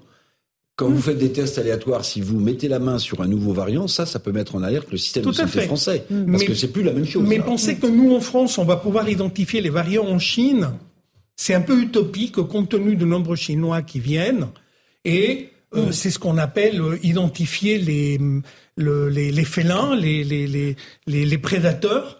Euh, lorsque va en Afrique, dans les plaines, et on regarde tous les animaux, avant qu'on tombe sur un Ouais. prédateur, et d'un prédateur qui a un problème, Surtout le, le, euh, mathématiquement, le risque à se votre dilue. micro, euh. Monsieur Juvin est hallucinant. C'est-à-dire qu'on avait huit plateformes de séquençage Il y en a pour, plus que deux. euh, Et ça, pour c'est vrai. débusquer, pour débusquer les, les, Et, et- et ça, les Philippe, variants. il a raison. deux plateformes mais, qui marchent. mais, mais bien sûr. Mais on- et alors, est-ce que c'est un problème d'argent tous les jours les bonnes Parce que nouvelles. si c'est un problème d'argent, c'est mesquin. C'est terrible. Vous, vous vous rendez compte Bah Si oui, c'est oui, un problème d'argent, c'est mesquin. si c'est un problème de compétences, de, dynamique, de recherche, je n'en sais rien. euh, quand même, en France, on est capable de mettre en place des outils et des personnes compétentes pour faire tourner ça. C'est inacceptable. Euh, non, on ne peut pas imaginer que nous allons identifier les, les virus, euh, les nouveaux variants chinois en France. Ce n'est pas possible. Ou alors, ce serait un coup de bol. J'ai joué euh, au loto et j'ai gagné. Non. Non, mais Louis il y a quand même une autre dimension. Alors, je, je, je suis pas du tout aussi expérimenté que vous, mais, mais c'était la notion du traçage. C'est-à-dire que moi, je trouve pas absurde euh, que les autorités françaises euh, cherchent à savoir euh, si dans tel avion euh, il y a X personnes qui, sont peut-être porteurs de ce variant et qui risquent de contaminer plein de personnes. Moi, je préfère que le- les choses soient faites en amont plutôt qu'en aval, une fois que c'est trop tard et une fois Non, que tout le monde est contaminé. Je pense qu'il faut le faire. Mais il faut avoir du courage. C'est la troisième fois, je crois, que j'utilise le mot courage. Le traçage n'a qu'un seul intérêt. Je vous teste positive, Laurence, et je vous enferme chez vous une semaine. OK? Est-ce qu'on va enfermer les visiteurs chinois une semaine? Non, on va pas le faire. Est-ce que nous si. avons Il y a un début de réflexion. François Braun a Si, quand même oui, oui, évoqué oui. la possibilité d'un isolement. euh, il y a- Oui. il y a une réflexion. sur la base du volontariat et tu as le droit de sortir deux heures par jour pour aller faire tes Non, mais courses. là, non, vous avez raison, c'est que pour l'instant, le gouvernement dit, parle de tests aléatoires. On voit non. bien qu'il y a des, il marche sur des œufs, il y a des précautions immenses pour éviter de faire revivre, Donc, euh, on revient à une question de courage. Moi, je veux bien qu'on mette en place des mesures qui sont un peu populaires et peut-être même euh, conflictuelles avec des pays qui sont des partenaires économiques et des amis. À ce moment-là, il faut aller au bout des idées. On teste et on isole. Et quand on isole, ça rigole pas. Euh, Oui, c'est ça. euh, ça, on- non, quand on isole, on rigole pas, on isole. Mm. Euh, euh, je, je- c'est moi qui mets en place des personnes qui ramènent la bouffe. Sinon, c'est pas acceptable. Oui, mais là, ça, c'est la Chine. Hein.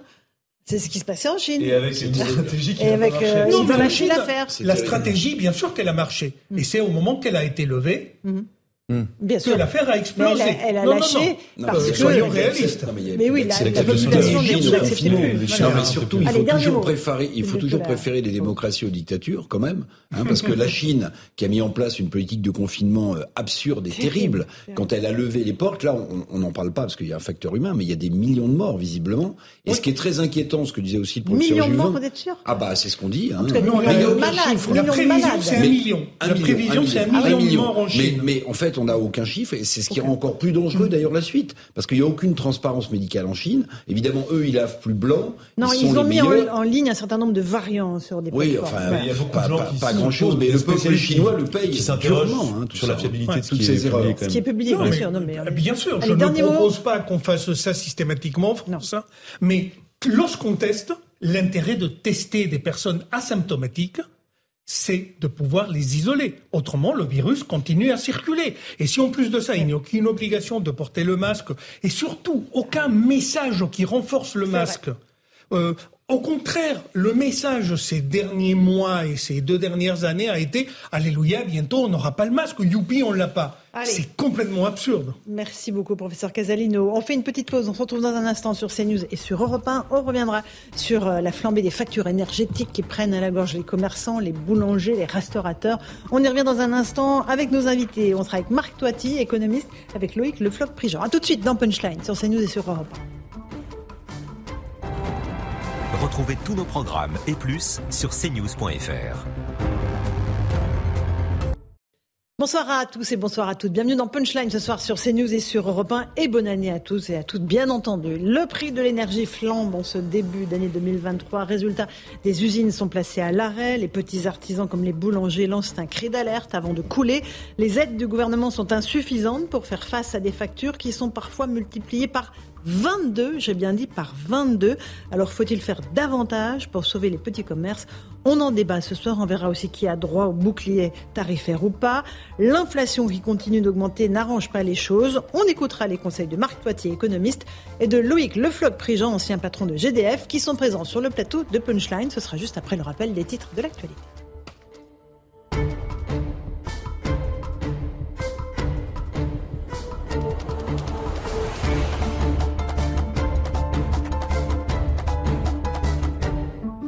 Et il est 18h, bienvenue sur Europe 1 et sur CNews. Les Brésiliens rendent hommage à la légende du football. Pelé, mort il y a 4 jours à l'âge de 82 ans. Une veillée publique a lieu actuellement au stade de Santos. Son club de toujours, le cercueil, a été installé au centre du terrain pour 24 heures. Les obsèques auront lieu demain.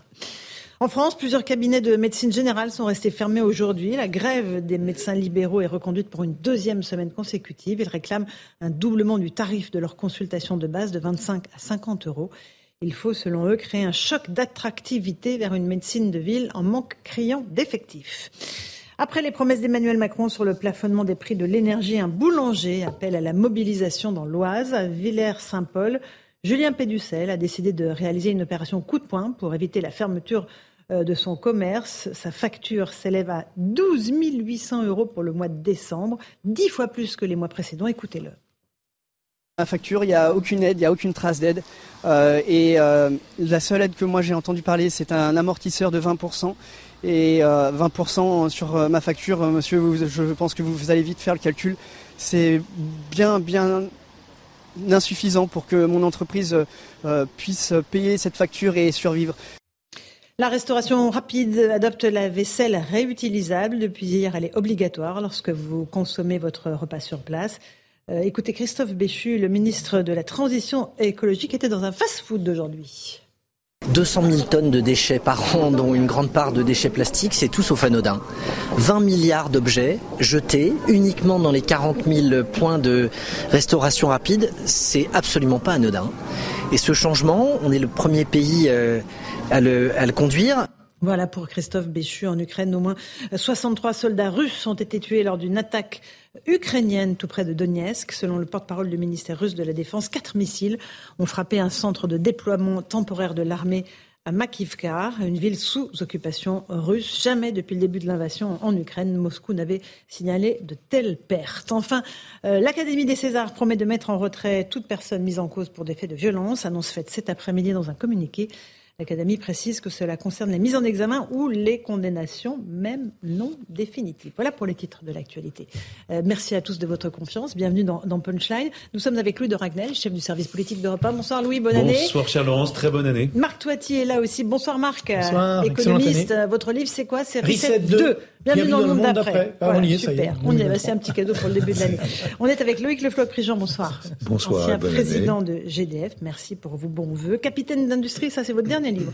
C'est Français qui font les succès industriels de la France. Le nouveau livre de Loïc Lefloc-Prigent. Nous sommes avec Eric Revel. Bonsoir Eric. Bonsoir Laurence. Merci d'être resté en deuxième heure. Ça vous va très bien Laurence. Bonne année. Alors, bah oui, écoutez, euh, je me suis Voilà. mise en rose parce que Pour je me dis les 2023. nouvelles sont pas très bonnes en ce début d'année. Donc là, La vie cherchons. en rose. Voilà, cherchons à mettre un peu beau, de. Eric. de- de- Ouais, de- ouais, c'est bah, beau écoutez, ça. c'est mon petit côté poète. Vous pouvez me la chanter ou pas Non?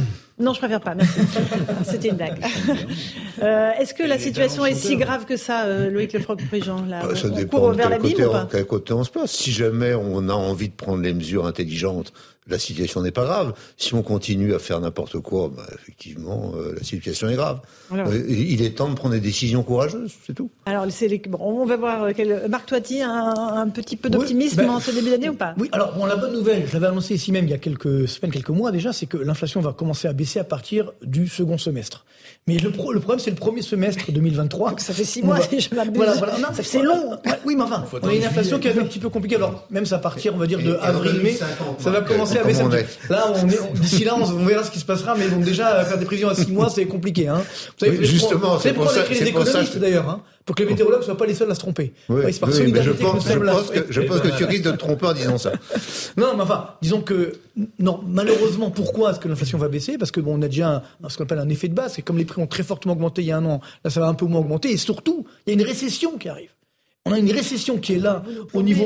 Non, je vous comprends pas, mais je vous explique. je vous explique pourquoi. On a une récession mondiale qui est là, donc c'est-à-dire qu'il y a moins de demandes. Donc c'est encore pire, quoi. Ben, donc les, prix vont baisser. Il y a moins d'inflation, mais ce sera encore pire. C'est ça que c'est en train de dire. C'est dû à cela. mais, tu remontes pas le moral, là. Oui, Pourquoi enfin, après, rose, ça ira mieux pour 2024. Voilà, dans vivement la fin de 2023. Mais c'est vrai que malheureusement, euh, encore une fois, tout ça, on a laissé cette situation empirer. C'est-à-dire que dès 2021, on voyait que l'inflation arrivait, avant, bien sûr, même avant la guerre en Ukraine, bien entendu. on a laissé l'inflation s'installer. Et maintenant, évidemment, on n'arrive plus à la contrôler. regardez, on est obligé d'augmenter les taux d'intérêt. Les banques centrales montent leurs taux d'intérêt, mmh. alors qu'elles n'ont pas fait quand elles pouvaient le faire. Maintenant, elles le font alors qu'on a une récession. Donc elles aggravent la situation économique. Encore une fois, c'est un manque de discernement que nous payons aujourd'hui. Avec euh, la petite réforme des retraites qui arrive, Louis de Ragnel, et qui risque de mettre aussi euh, son, petit, euh, son petit feu aux poudres, on va se dire. Alors, on, attend de voir quand même mm. ce que ça va donner au niveau social. Souvenez-vous, au moment de la crise des Gilets jaunes, personne n'avait rien vu, à part quelques services de renseignement. et puis, on nous avait promis un automne social extrêmement chaud, explosif, explosif plutôt que chaud d'ailleurs, avec des manifestations exactement on s'y retrouve plus, avec euh, des manifestations dans la rue, avec un gouvernement mm. euh, qu'on imaginait voir plier sur la question de la réforme de l'assurance chômage, et puis il n'en a rien été. Euh, donc on attend de voir ce que ça va donner, sachant qu'il faut quand même juste avoir en tête le fait que juste avant les vacances là de Noël, eh bien les mouvements sociaux organisés à la SNCF ont complètement échappé aux syndicats. Donc le pari des syndicats, c'est de reprendre la main, donc de d'essayer de mobiliser le plus largement possible contre cette réforme des retraites et de ne pas être dépassés par leur base. Mais il faut quand même reconnaître une chose, c'est qu'aujourd'hui, le poids des syndicats est quand même beaucoup plus faible. Le nombre d'adhérents euh, dans les syndicats est très faible par rapport à même il y a 5-6 ans. Bien entendu. Euh, Eric Revel ce qui n'est pas forcément une bonne nouvelle, d'ailleurs, qu'il n'y a, pas assez de salariés euh, syndiqués, même si je me méfie toujours euh, de, des décisions que prennent les syndicats, parce que sur la réforme des retraites, vous avez vu que, y compris la CFDT, syndicat réformiste de, de, de Berger, euh, va appeler euh, à manifester tous contre tous. Donc, si vous voulez, c'est quand même, c'est quand même assez euh, global. Alors, je me suis aperçu d'un petit truc, je sais pas si vous l'avez noté, Laurence. C'est que la réforme telle qu'elle est présentée aujourd'hui, hein, on ne connaît pas les 64 ou 65 ans, mais la première année qui sera réformable, c'est l'année 1961. Alors pourquoi je vous dis ça? Parce que c'est la, mienne. C'est la mienne. et donc quand j'ai vu ça, et quand j'ai vu ça, je me suis dit mince. Mais, la réforme ne rentrera en vigueur que pour le second semestre de ceux qui sont nés en 1961. je me suis dit chouette, j'y échappe puisque je suis d'avril. Et là, je regarde la date de naissance d'Elisabeth Borne. Et elle est née le 18 avril 1961. Donc, pas concernée. Donc je pense que c'est une maladresse. Je pense que c'est une maladresse. Ah oui, donc. Je pense que c'est une maladresse. Donc elle échapperait à la réforme. Ah bah oui, puisqu'elle est au premier semestre 1961. Elle n'échapperait pas à la réforme au, début. Au début, bah, voilà. Parce qu'ensuite ce sera progressif. Oui, mais d'accord. En tout cas, pourquoi commencer au second semestre 1961 Normalement, quand on réforme, on s'inclut euh, au moins symboliquement bon, alors, ce qui va être pénalisant pour les Français. Vous avez l'esprit mal tourné. Mais regardez, vous. Non, c'est une fausse naïveté. 18 avril. Bon, ça doit être une maladresse adresse ou, euh, ou une coquille par-ci par-là. non, je pense que effectivement, euh, il y a des, un certain nombre de nuages qui, euh, qui apparaissent. Et, quand on parle de, de, la réforme des retraites, puisque les, les deux prédécesseurs ont dit ça, est-ce que c'est vraiment nécessaire de mettre la France à feu à sang pour une posture? De quoi on parle quoi? De temps en temps, de temps en temps, il faudrait essayer de savoir si vraiment le problème de l'âge euh, terminal mhm. est, le problème qui se pose aujourd'hui. C'est pas le problème pour on a, on a l'impression d'une convergence mhm. vers un indicateur qui n'est pas forcément celui qui est le plus pertinent. Bah, le, plus pertinent, c'est de savoir combien d'années on a fait, euh, mm. si on a envie de partir ou pas, et si on n'a pas envie de partir, est-ce qu'on mm. peut continuer à travailler ou pas, et dans quelles conditions? C'est ça le sujet. Mm. Et, or, on, on, est, on échappe au sujet en disant c'est 65, c'est 64. Moi, c'est vraiment... Et, et, ceci pour gagner quoi? Quelques, quelques milliards. Pendant le même temps, euh, il, suffit d'avoir quelques boulangers, on y reviendra. on, on, on, vous a mis 12 milliards, je ne sais pas si c'est vrai, de Madame Grégoire Dit, pourquoi vous râlez Vous avez 12 milliards. Ils, ont des factures qui ont explosé. Alors, Marc, toi, tiens, un dernier mot là-dessus sur, les retraites. Effectivement, n'oublions pas que toute la réforme de base de 2019 était complètement dévoyé. Là, il y avait un, semblant de réforme où justement on voulait égaliser, parce que c'est ça aussi le problème. On a une retraite extrêmement inégalitaire, justement, avec plein de régimes spéciaux, etc. On veut pas. Là, on les touche plus. Là, on n'en parle plus du tout. Voyez. Et n'oublions pas que le système de la retraite, encore une fois, bon, je veux pas être méchant, hein, ce qu'on appelle la retraite par répartition, c'est une sorte de système Madoff, si vous voulez. C'est-à-dire qu'en fait, bah oui, euh, en fait, tant qu'il y a assez d'actifs pour payer les actuels retraités, je vous rappelle que quand nous on cotise à la retraite, c'est pas pour notre retraite, c'est pour payer les actuels retraités en espérant que quand nous, on sera à la retraite, il y aura assez d'actifs pour payer notre retraite, mais ce qui n'est pas sûr d'ailleurs. Mm. Et alors, tant qu'effectivement, dans les années jusqu'aux années 70, voire début 80, il y avait 3,4 actifs pour un retraité, ça allait. Aujourd'hui, on a, aujourd'hui, voilà, mais aujourd'hui, on a 1,4 actifs pour un retraité. Donc ça ne fonctionne pas. Mais ça, on n'en parle pas. Effectivement, on parle de Tu as deux postures. C'est la question de la natalité. Tu as deux postures. La première qui est de dire c'est 64, c'est 65, etc. Pourquoi cette posture Et la deuxième, capitalisation à non jamais. C'est deux postures. Et on tourne autour de deux postures. Donc on ne peut pas réformer la retraite. Donc il faudrait mieux ne pas dire qu'on réforme la retraite et qu'il n'y ait personne dans la rue parce que ça suffira avec tout le reste. Alléluia. Dernier mot, vous avez dit. Marc Toiti vient de poser le, tabou, l'impensé total, c'est-à-dire que c'est le sujet qui n'est jamais évoqué. C'est la question du nombre de cotisants par retraité. Effectivement, il y avait un peu plus de 4 euh, cotisants pour un retraité en 1960. On est à 1,7 aujourd'hui et, et, on voit et on, et on voit bien qu'en fait le sujet d'abord et avant tout c'est celui-ci. Et si le gouvernement voulait vraiment s'atteler à ce, cette problématique-là, il faudrait qu'il lance une politique de natalité. Sauf qu'aujourd'hui, c'est, mais c'est tellement politiquement incorrect de dire, ah bah allez-y, ayez plus d'enfants. Mais oui, mais, mais c'est ça le sujet. mais, mais, mais, mais, si aujourd'hui on était à, trois 3 ou 4 cotisants pour un retraité, mais tous les débats qu'on a là n'existent mais attention, Des enfants, on serait à l'équilibre. Oui, mais des enfants qui travaillent. Parce qu'il y a un peu de taux de chômage. Ne l'oublions pas. Mais bien sûr. Ah oui, parce que eh bah on se gagne avec taux de chômage à 7,4%, mais ça c'est une catégorie. On peut pas anticiper quand on veut avoir un enfant qui ne travaillera pas toute sa vie. Chaud devant, on fait une petite pause. On se retrouve dans un instant dans Punchline sur CNews et sur Europe On va parler des boulangers. Vous avez raison, Loïc Le Fleuve Préjean, ils sont absolument étranglés. Euh, là, ils ont des factures qui augmentent de 10. Ils sont multipliés par 10, ce qui est absolument évidemment intenable. A tout de suite, on, on les entendra.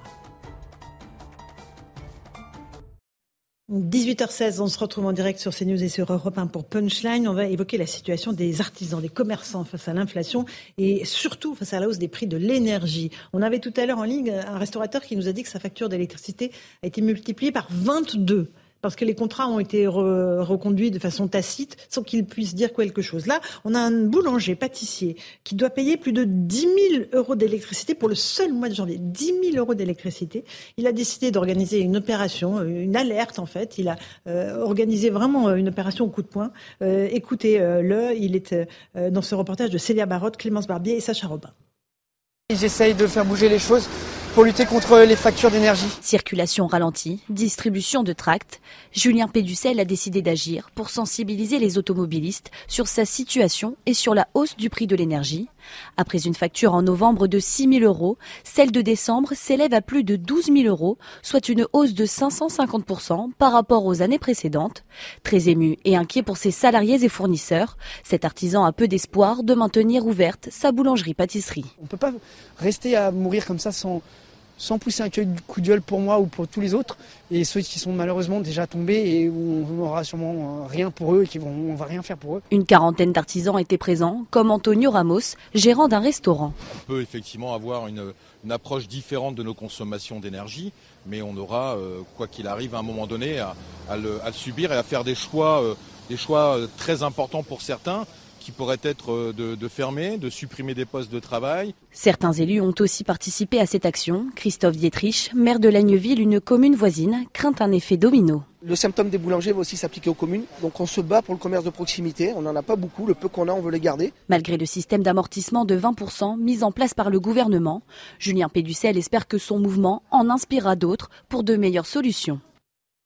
Loïc Le Floc, comment, comment des petites euh, entreprises comme ça vont pouvoir résister? Qu'est-ce qui s'est passé? Il s'est passé que au cours des dernières années, euh, on passait un contrat, contrat annuel, biannuel, triannuel, des gens quelquefois sur 25 ans, avec un fournisseur. Ces fournisseurs étaient au nombre d'une quarantaine, dont EDF, dont Engie, dont Total, mais également un certain nombre d'autres dont vous ne mhm. connaissez pas les noms, moi non plus.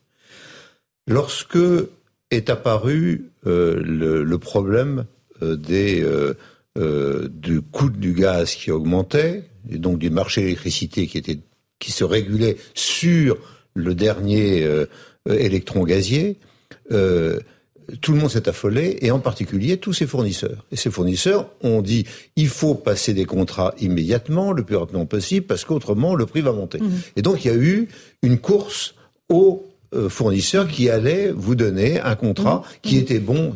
Le moins Certains, cher. Le moins cher. Bon. Mais c'était quand même déjà deux à trois fois plus cher que l'année précédente. Par conséquent, beaucoup d'artisans et beaucoup d'industriels ont dit on, ça va, on va arriver à un autre prix, c'est pas possible, on va pas continuer comme ça. Et à la fin du processus, il y a eu, vous vous souvenez, le président de la République qui a dit surtout ne signez pas les contrats parce que ça va, euh, ça va baisser. Vous inquiétez pas. Euh, signez pas les contrats. Donc les gens ont dit, certes, ce contrat est très cher, mais je vais pas le signer, je vais attendre que le président République tienne ses promesses. Et puis, le, le, les mois de novembre est arrivé, le mois de décembre, et là, euh, il fallait signer le contrat ou pas. Et donc, euh, mais là, c'est renouvelé automatiquement là. Certains ont signé le contrat, d'autres ont eu le contrat immédiat, d'autres encore pire, n'ont signé rien du tout, et sont au marché spot, par conséquent, de temps en temps, le prix euh, augmente de façon erratique. Alors, ces gens-là sont complètement affolés. Et qu'est-ce qu'on et qu'est-ce qu'on fait comme mmh. mesure, qu'on prend comme mesure? On dit, on va vous aider.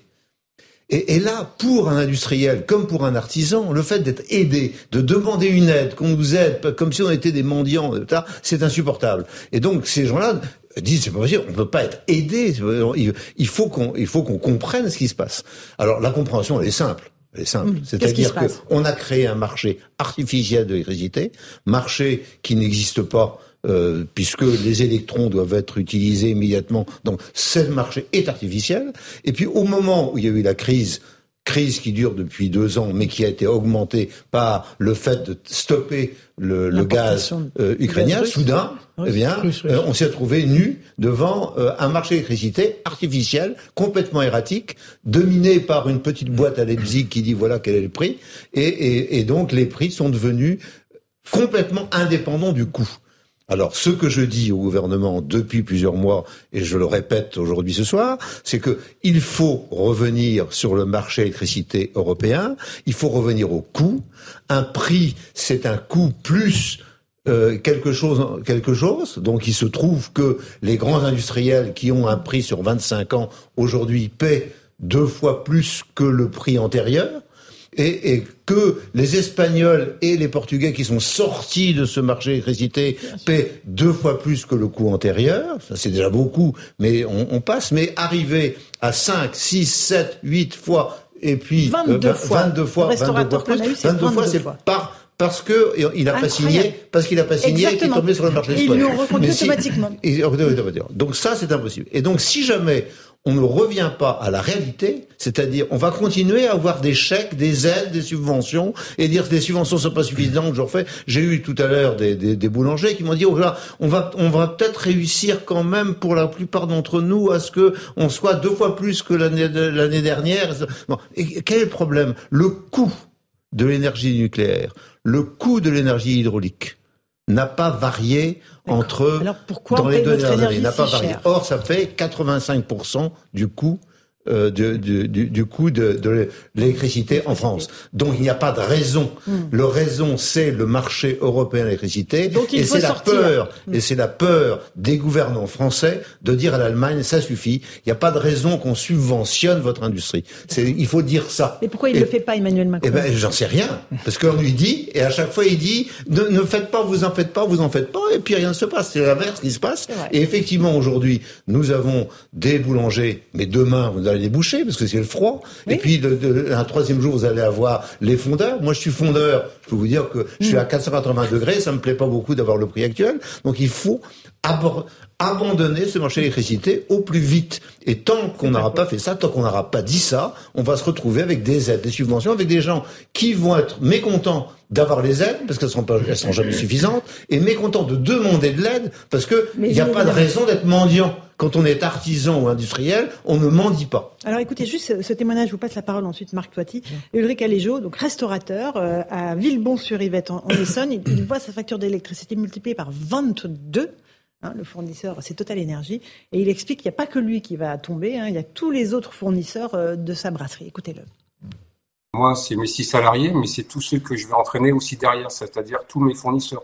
Mon boucher, mon charcutier, mon poissonnier, mon boulanger, tous ceux avec qui je travaille, tous mes collaborateurs vont aussi en subir les conséquences, car je vais moins travailler et eux, de leur côté, ils vont aussi moins travailler et peut-être réduire leur effectif aussi. Ce qu'il faudrait faire, c'est mettre en place un bouclier tarifaire pour pour arrêter tout ça, parce qu'aujourd'hui, c'est des particuliers avec un compteur bleu qui peuvent y prétendre, mais nous, tous les commerçants, tous les artisans, parce que c'est pas seulement les boulangers, c'est tous les tous les euh, toutes les entreprises voilà, qui, ont, qui ont un compteur jaune, demain, aujourd'hui, c'est moi et, quelques dizaines, quelques centaines qui sont aujourd'hui dans ma situation, mais dans les prochaines semaines qui vont arriver, ça va être beaucoup plus de monde qui vont être concernés. Donc il faut faire quelque chose. C'est une bombe sociale à retardement, Marc Toiti. Ah, complètement. Alors, il y a deux choses.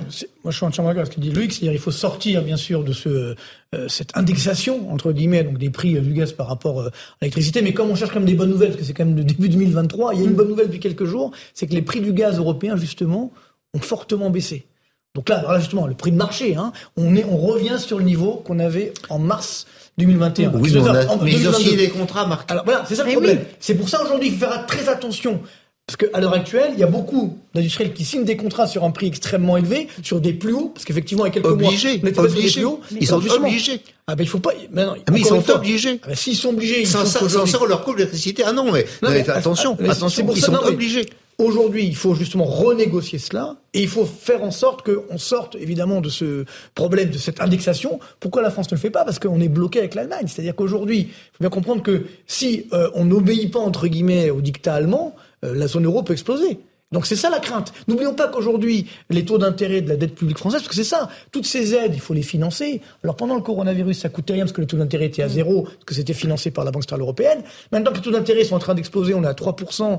Cette année, l'État français va devoir émettre 270 milliards d'euros de nouvelles dettes à un niveau d'environ 3%. C'est un coût énorme mm. sur, qui va s'étaler sur plusieurs années. Donc là, aujourd'hui, on paye la facture. Et qui va payer cette facture à la fin? Ça sera quand même nous, le contribuable. Il faut bien prendre conscience. Et donc, si demain, cette zone euro effectivement explose ou si on, on va en guerre avec l'Allemagne, enfin en guerre euh, économique, hein, j'entends bien sûr. Ou, ah oui, oui, parce que là, si vous cherchez les bonnes nouvelles, non, parce que pas, là, à ce moment-là, les taux d'intérêt vont encore plus augmenter. Et c'est ça qui sera particulièrement dangereux. Donc, nous payons toutes ces années d'erreurs d'immobilisme finalement. Aujourd'hui, la solution elle est connue, mais encore même une bonne nouvelle sur ces derniers jours. Elle est en place en, voilà, en Espagne, au Portugal. Mais les gars, là, ils sont votés pour deux ans, là, avec C'est pas une guerre, c'est pas une guerre, sans parler de guerre, c'est pas une guerre, c'est simplement la position que nous avons est forte parce que nous avons les coûts de l'énergie, les coûts de l'énergie les plus bas. bien sûr d'Europe. C'est parce que et nous sommes en position de force. Mm. C'est pas, c'est simplement le, le, la diplomatie, c'est un rapport de force. Notre rapport de force n'est pas défavorable. Oui, mais on justement. Donc nous sommes en l'état de dire aux Allemands, écoutez, nous restons sur nos coups.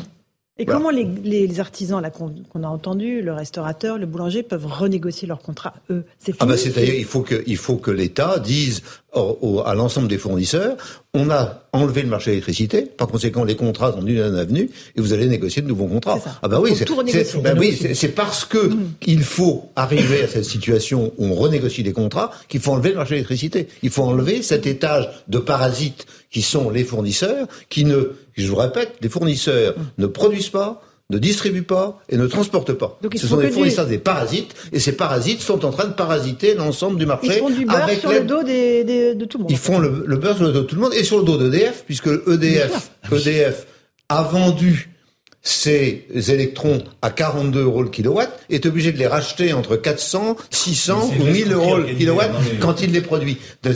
Donc, donc on a, on a mis, on a mis la France à genoux. Cette France à genoux, elle ne peut se ressortir que dans la mesure où elle a les centrales nucléaires et les centrales hydrauliques, qui pour 85% de sa production est le coût le plus bas, est au coût le plus bas de l'Europe. C'est comme ça qu'on peut s'en sortir en disant nous sommes en position de force et par conséquent, voilà comment les choses doivent se faire. Et on peut pas continuer à avoir des aides, des subventions, des, des trucs de perlimpinpin dont on sait, et Marc a raison, qu'ils n'existent pas. On n'a pas d'argent. La richesse que nous avons, ce sont nos centrales hydrauliques et nucléaires et leur capacité à avoir le coût le plus bas d'Europe en énergie électrique. Il faut les ressortir en, moins d'un mois parce que les, artisans qu'on entend... C'est pas, un sujet. C'est le 1er janvier Et maintenant, il est trop tard parce que nous sommes déjà euh, la, la, date du 2. C'est pas le 1er janvier, il fallait dire il n'y a plus de marché d'électricité. C'est ça qu'il fallait faire. Et, donc, c'est ça que écrit, et c'est ça que je pense. Et immédiatement, donc ça suspend tout. Et ça suspend tout. Les artisans, euh, les boulangers. Ça suspend tout. Et il euh, suffit que DF continue. Euh, sur Europe 1 et sur CNews euh, disent tous la même chose. En gros, à la fin, enfin d'ici 3, 4, 5 semaines maximum, c'est fini. Terminé. Oui. Et on n'a pas le temps de faire des dossiers avec 27 pages. On n'a pas le temps. on n'a pas le temps. À je sais pas qui. Donc, donc, donc, Dieu reconnaîtra les siens. Nous savons nous avons le plus bas coût. Nous allons revenir au coût plus quelque chose. Vraisemblablement à quelque chose qui va être euh, disons, mais donc euh, avec des conséquences diplomatiques avec l'Allemagne. Pas des conséquences diplomatiques puisque nous sommes en position de force. Ah non, mais bien sûr. C'est grâce à nous. mais parce que c'est un choix pratique. Ils n'ont pas, ils n'ont pas de gaz. Ils n'ont pas de stockage de gaz. Nous avons le stockage de gaz. Nous sommes en position de force énergétique. Nous sommes en position de force énergétique. Pourquoi ne pas utiliser la position de force énergétique Mais je suis d'accord avec vous. Mais il n'y a qu'une seule crainte en France au niveau politique, c'est que les Allemands ne nous traitent plus parce que aujourd'hui, on sait bien. Ils nous traitent plus de quoi Ils nous traitent d'imbéciles déjà sûr. qu'ils peuvent faire de plus Non, mais je suis pas là en train de défendre le gouvernement français. Ils peuvent pas aller au-delà. Mais oui, ils nous méprisent et nous, on essaye euh, tant bien que mal d'essayer de leur dire, mais si, mais nous, on Et ils ont raison de nous mépriser puisqu'on ne se bat pas. Bah, vous avez raison. Surtout, il y a plusieurs décennies, plusieurs années où justement, on n'a pas tenu nos engagements que ce soit sur la et alors, sur les et alors, ils ont eu leurs engagements, non, mais, mais c'est ça, non, le Marc, ça suffit, non, ça, ça, ça suffit les engagements des Allemands. Non, mais c'est ça qu'on a. Non, mais qu'est-ce que tu rigoles C'est comme ça qu'on a perdu notre force. Qu'on a perdu notre force. Mais eux, n'ont pas tenu leurs engagements non plus. Ah, ils bah ont dit qu'ils étaient en train de faire de l'électricité bon marché avec ah, euh, avec les éoliennes. En fait, ils prenaient le gaz russe bon marché et ils nous ont fumé. Ils ont fumé l'Europe. Ils ont fumé la Commission. C'est un rapport de force. Et malheureusement, on a perdu C'est un rapport de force. Mais s'il est en notre faveur, pourquoi il est en faveur aujourd'hui Donc utilisons-le sur l'énergie, mais pas politiquement. Allez, petite pause rappel des titres de l'actualité. On continue ce débat dans un instant. Tout de suite, Adrien Spiteri.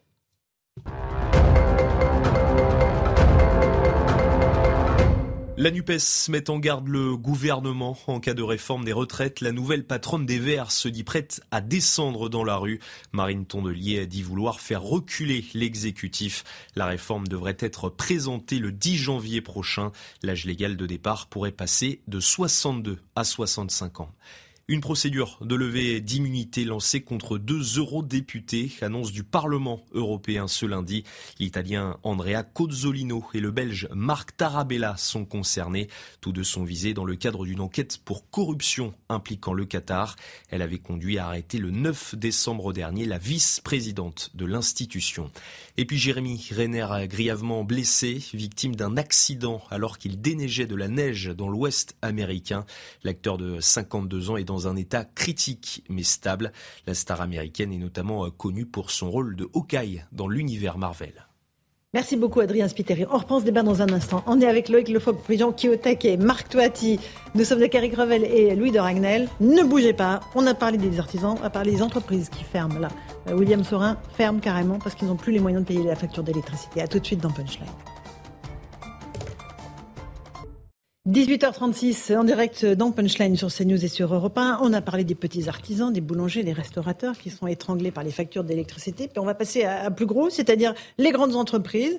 Euh, le patron du groupe Coffee par exemple, propriétaire des marques William Sorin, Garbit ou encore Zapetti, a mis à l'arrêt la moitié de ses usines situées en France. Fait 4 usines sur 8 tout de même, tout simplement, parce que la hausse euh, de ses coûts d'énergie ont été multipliés par 10 euh, depuis le début du mois de janvier. Écoutez euh, la réaction des, habitants, des commerçants euh, de la ville de Lagny, dans la Marne, où se trouve l'usine William Sorin. Tous sont impactés par la fermeture de ces usines. Déjà, il n'y a pas beaucoup d'emplois là sur la ville. En plus, avec 800 salariés d'un seul coup, ça, fait, ça fait mal au cœur. Ça donnait du travail aux personnes et ça, ça donnait de la vie dans la, dans la région. Euh, j'ai mon oncle qui travaillait là-bas avant et euh, oui, c'est même pour lui, ça lui fait, euh, ça lui fait un crève-cœur aussi également. C'est une grosse perte d'emploi. une, économiquement, ça va impacter la, commune et, et, le, et la circonscription. C'est plus que triste, c'est terrible. Terrible pour ceux qui, pour ceux qui travaillent, pour, pour nous de Saint-Thibault. Nous, c'est notre usine historique. Voilà pour ces réactions recueillies par Charles Baget. Luc Le Floc-Prigent, on a trouvé la solution pour pas avoir de coupure. On ferme nos usines. Absolument. C'est simple comme bien, ça. C'est bien ça qui était. C'est dramatique. Dans... Oui, c'est dramatique, mais c'est ce que j'ai expliqué depuis des mois. Je dis voilà ce qui va se passer. Alors ça a commencé par les, euh, les, les grands énergéticiens, euh, énergivores, qui sont, sont dit bon, on va vous on va vous obéir, on va faire de la sobriété et puis on va aller faire ailleurs. Donc c'est comme ça que euh, on, on, a arrêté des fours, arrêté etc. C'était bien parce que c'est sobre. Et on se réjouissait en disant c'est bien, c'est magnifique qu'on a réussi à diminuer la consommation. Très bien, parfait. Et puis après, bah, il y a les, les gens comme euh, William Sorin ou comme euh, comme moi, c'est-à-dire que euh, tous les fondeurs qui ont besoin soit de chaud, soit de froid, et qui doivent chauffer sur de, dans des périodes de, de, de forte consommation. Bah, cela, qu'est-ce que vous voulez qu'on fasse? C'est-à-dire que là, il faut fermer ou arrêter de payer les, les ouvriers, donc revient au même. Donc on essaie de trouver la bonne formule pour enlever une partie du personnel, garder une autre. Là, bon, mais tout ça, c'est des tant qu'on n'a pas résolu, alors je reviens, excusez-moi de revenir, tant qu'on n'a pas résolu le problème mmh. du marché de l'électricité, on y est. On, on, y est, non, on, est, on, on est, dans la désindustrialisation. Parce que ces gens-là, ces gens-là, qu'est-ce qu'ils ont fait? Ils ont attendu de signer des contrats. Donc, dans, dans un premier temps, les fondeurs comme, comme, comme moi, on s'est retrouvés avec une électricité qui montait. On dit bon, on va essayer de trouver la solution. Assez rapidement, euh, au début, à la fin de l'année dernière, à la fin de l'année 21. 21 on a okay. vu que le prix du gaz augmentait, on s'est dit, on fait faire quelque chose. Bon, et on a pris sur deux ou trois ans le contrat. Ces gens-là, eux, ils n'ont pas vu le coup venir. Donc, euh, et, et, leur contrat, euh, ils l'ont négocié au cours de ces derniers mois. Et début euh, mm. de, début 23, ils ont de nouveaux contrats. Le nouveau contrat, c'est 1, 2, 3, 4, 5, 10 fois, 10 fois plus. Qu'est-ce qu'ils peuvent faire Ils, ils n'ont pas inclus ça dans leur coût et ils sont obligés de fermer. Mm. Par conséquent, je, je, je dis, on a parlé de réindustrialisation. La réindustrialisation, c'est fini. Le problème, c'est garder l'industrie telle qu'elle existe aujourd'hui grâce à un prix de l'énergie correspondant au coût de notre énergie.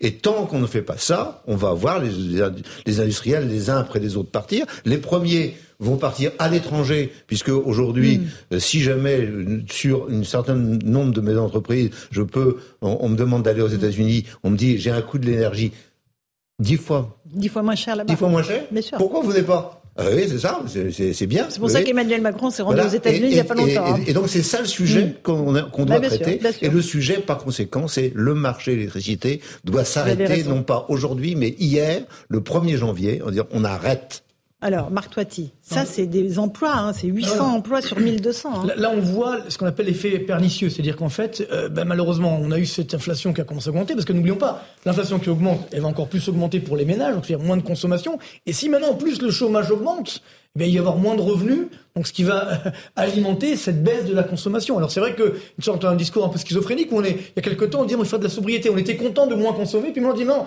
on se rend compte que si on consomme moins, ben, c'est ce qu'on appelle une récession, donc il y a du chômage. C'est tout l'enjeu de la décroissance. Mmh. S'il y a de la décroissance, s'il y a de la baisse d'activité, on le voit aujourd'hui, ben, il faut licencier malheureusement, ou alors il faut des nouvelles technologies éventuellement, mais pour l'instant c'est pas le cas. Donc là aussi on paye nos, nos erreurs de, de, de manque d'anticipation de ce qui est en train de se passer d'un point de vue énergétique, inflationniste, et donc c'est ce qui fait que malheureusement, c'est ce que j'évoquais tout à l'heure, c'est que cette récession qui arrive, bah, par, donc comme la demande va baisser, bah, à ce moment-là, effectivement, les prix vont partir à la baisse. Et donc ça ne sera pas forcément une bonne nouvelle. Mmh, ça arrivera à partir de la, du second semestre euh, 2000, 2023, avec surtout en attendant, parce que le quoi qu'il en coûte, il continue, cette dette, cette dette qui, mmh. qui flambe et les taux d'intérêt qui augmentent. Donc on a la triple peine à la fois une inflation élevée, une récession, récession et maintenant les taux d'intérêt qui augmentent.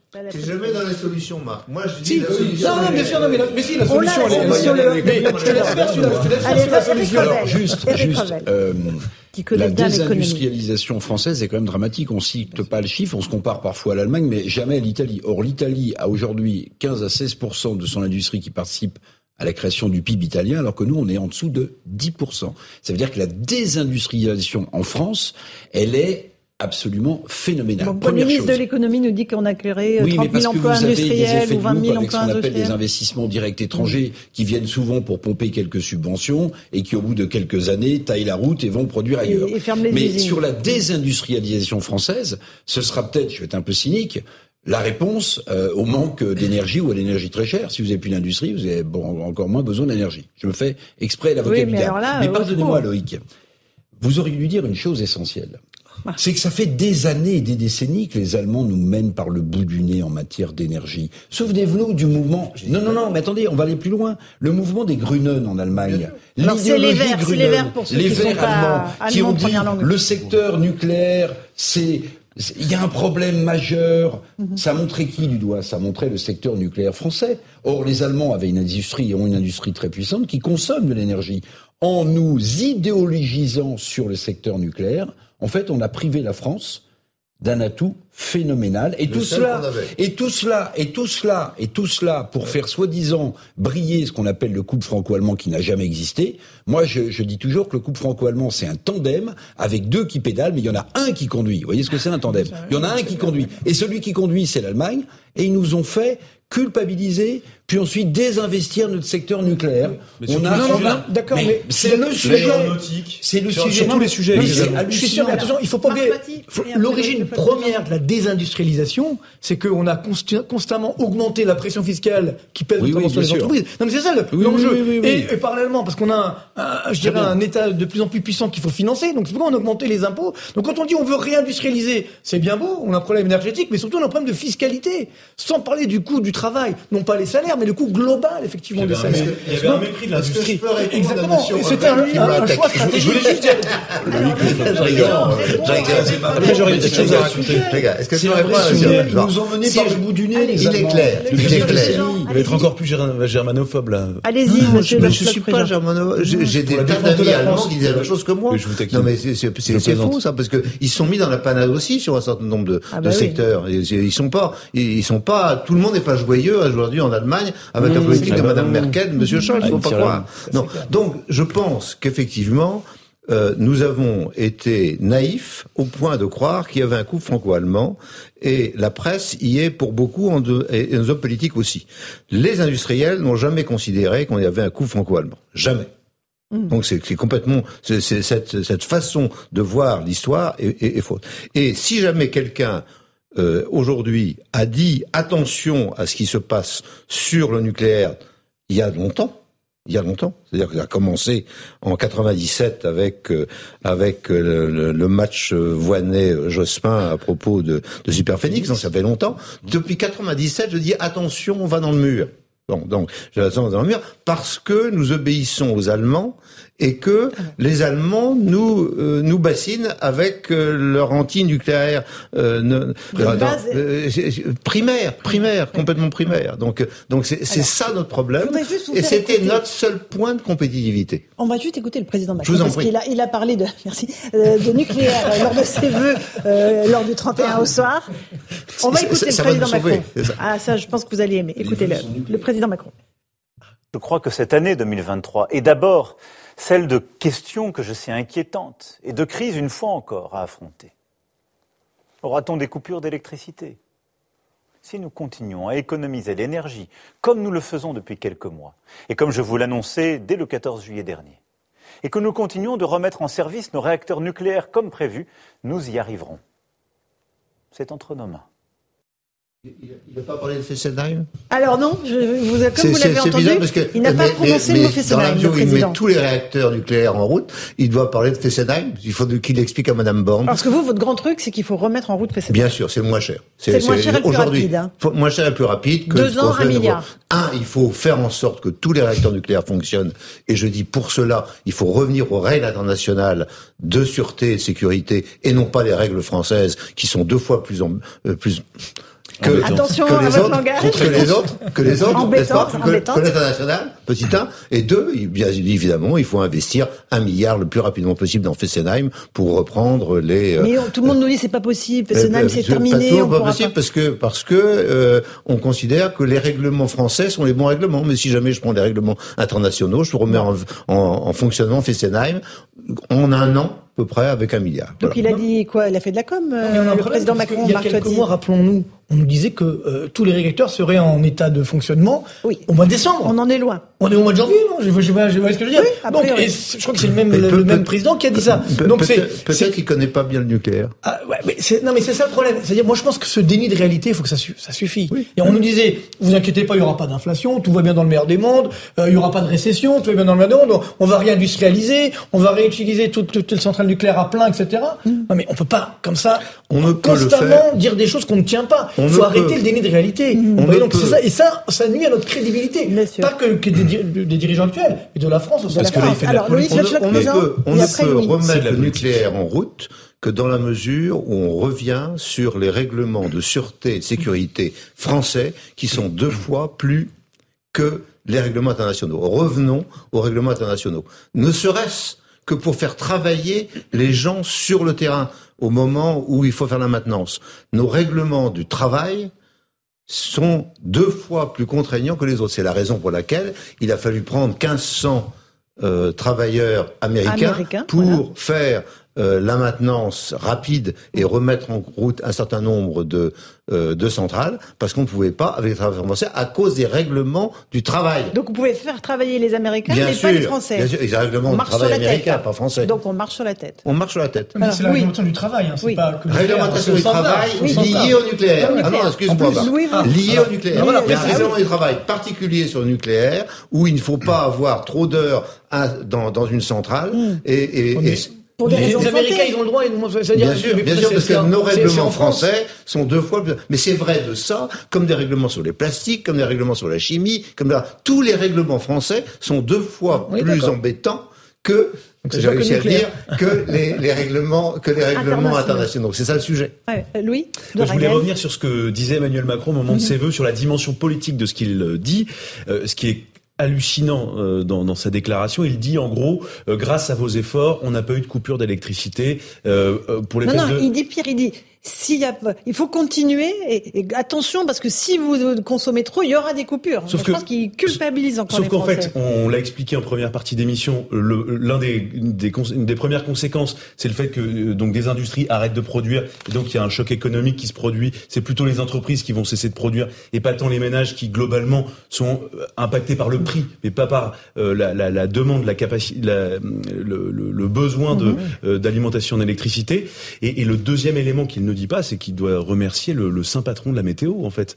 Non mais parce que, ah mais non mais c'est pas grave. Il fait 12 degrés mais, là. Mais non mais parce que là ça valide son plan politique. Et que, va dire Emmanuel Macron si ça continue comme si la météo continue comme ça Mais ça veut dire que notre stratégie était la bonne. Ça veut dire que politiquement tous les vendeurs de peur comme était Loïc Le Floch, Prigent, euh, tous les pessimistes, mais c'était eux qui ont raconté n'importe quoi. Et, et, et mais tout ça c'est c'est non mais, attention pour Emmanuel mais non mais pour attention, Emmanuel Macron mais non mais je vois bien ce qui mais on voit bien ce qui se dessine politiquement ah, mais donc là, il que fait beau et chaud que mais, mais bien sûr c'est grâce à Saint-Médard. Vous savez qui est Saint-Médard oui oui c'est un patron de la météo. Absolument. Et, et, et donc attendez si on continue avec une météo à 14 18 degrés jusqu'au mois de mars Emmanuel Macron va dire mais c'est grâce à moi. pas cotisons donc il va faire froid il va faire froid au mois d'avril. Attention alors attention on comptait sur la Coupe du Monde pour relancer la confiance des ménages. Bon finalement on voit bien qu'on l'a pas gagné malheureusement.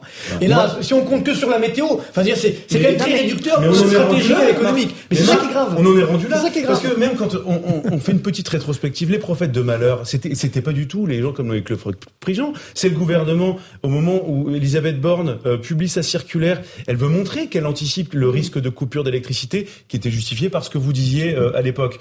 Euh, le gouvernement à l'époque fait peur aux Français en faisant ça et en, en le faisant savoir. Donc on, voit bien que Emmanuel Macron est en train d'expliquer qu'il globalement, sa stratégie a réussi et qu'il faut presque le remercier, je pense. Merci à la météo, Loïc Le Floch-Prigent, ça va tenir un peu euh, bah, La météo, euh, c'est ma mère avait coutume de dire tous des menteurs, donc euh, bon, on ne sait pas. Mm. il se trouve que, en général, sur sur les années, sur les dix dernières années, mm. entre le 1er janvier et fin février, il y a environ trois semaines à un mois où il fait froid en général. Et, mais, et en général aussi, à cette période, mm. il n'y a pas de vent. C'est important. Pour les énergies renouvelables. Hein. et il n'y a pas beaucoup de soleil non pas plus. Beaucoup de soleil. compte tenu de Et donc, et donc, et donc, lors, les, les 3% d'énergie éolienne et solaire que, qui, dont on peut bénéficier pendant euh, une partie de l'année, on les aura pas euh, pendant cette période. Donc, euh, en général, on fait attention, comme je l'ai dit, je répète, qu'au 1er janvier de chaque année, toutes les centrales doivent être en fonctionnement mhm. parce que on craint le, les trois semaines ou un mois pendant cette période mhm. où il fait froid. Alors là, il peut y avoir euh, un arrangement avec le ciel, mais j'ai tendance à considérer que euh, il y aura un moment où il va y avoir le ciel quand même tombera une vague sur la tête peut-être. C'est la seule chose que que, que l'on peut craindre, effectivement. Mais visiblement, M. Macron ne le craint même pas. Euh, que le ciel nous tombe sur la tête comme dans une bonne vieille bande dessinée d'Astérix Obélix, c'est ça hein oui. Il nous manque combien de centrales là? Il y en a encore combien en... il, nous manque, il nous manque 6 ou 7 centrales encore. Et, et disons que si jamais on avait un règlement euh, normal international, on en rouvrirait encore dans, le, dans, dans les 15 jours qui viennent euh, quelques-unes. Parce que voilà. le nouveau réacteur dont parle Emmanuel Macron, c'est à horizon quoi 10 ans?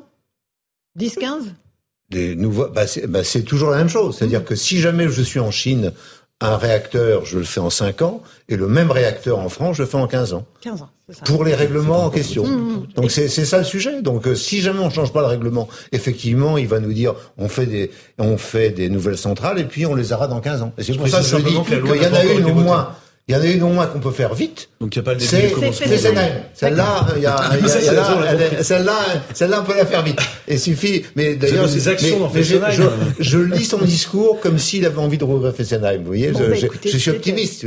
Ah, moi, il faut ouvrir les centrales. Fessenheim compris forcément. Quoi. Et puis on peut rajouter la centrale du Havre qui fait plaisir à Monsieur Philippe, qui en sera dans le charbon, qui était charbon plus pellet, c'est-à-dire plus biomasse, que Monsieur Philippe a voulu fermer, qui ne veut pas rouvrir ouvrir, par conséquent, on n'en parle pas, personne n'en parle. Tout le monde a peur de se parler de la qui est exactement la même que celle de Cordemais qui continue à fonctionner. La même. C'est la même, c'est deux centrales pareilles et qui fait et qui fait d'à peu près la même la, même chose. tout ça, ça fait 1,8 euh, gigawatts euh, grossièrement. Donc c'est c'est toujours bon à prendre. Alors euh, croisons les doigts, espérons qu'il continue à faire doux, Marc Toiti. Bah, moi, je crois que ça va être. encore une fois, c'est quand même très réducteur. Si on est réduit à réduit à cela, c'est c'est quand même assez inquiétant. Hein. Mais encore une fois, voilà, je pense que on a que ce qu'on mérite. C'est-à-dire qu'aujourd'hui nous payons les erreurs effectivement du passé, notamment sur le nucléaire. Nous payons les erreurs euh, sur l'industrie. Hein. C'était un choix stratégique, la désindustrialisation de la France, parce que là, on que ça, tombe du ciel. Dans les années 80-90, certains disaient on va avoir une économie française sans usine. Donc c'était un, choix stratégique. mais, et donc qu'aujourd'hui, effectivement, nous payons, mais, là aussi, il ne faut pas oublier que ça ne tombera pas du ciel, hein, comme la météo. C'est-à-dire qu'il faudra prendre des mesures pour réindustrialiser, ah notamment d'un point de vue fiscal. Je considère qu'il faut donner de l'espoir aux Français. L'espoir aux Français, c'est de dire c'est possible parce que nous avons l'électricité au plus bas coût et que nous pouvons nous en servir pour euh, développer notre pays. C'est ça qu'il faut que les Français aient en tête. C'est possible. C'est possible. Après, il faut si jamais. Alors, il faut que politiquement, on le veuille, qu'on le veuille, qu'on le veuille. C'est-à-dire qu'on veuille effectivement sauver la France. Quelquefois, j'en doute, et qu'on veuille euh, effectivement changer les règlements français en prenant les règlements internationaux de façon à pouvoir faire les choses correctement. Je pense que le message est passé. 10 sur 10. Merci beaucoup Loïc Le Jean-Marc Toitier, Risset de votre livre Bienvenue dans le monde d'après et puis Capitaine d'industrie, c'est les Français qui font les succès industriels de la France. Louis de Ragnel, on attend votre livre. Eric Revel, vous en avez déjà publié. Merci beaucoup à tous pour euh, cette première émission de l'année. Dans un instant sur CNews, c'est Christine Kelly euh, pour euh, Face à l'info avec ses invités et sur Europe 1, Hélène Zélani et Raphaël Devolvé pour Europe Soir. Bonne soirée à vous sur nos deux antennes et à demain.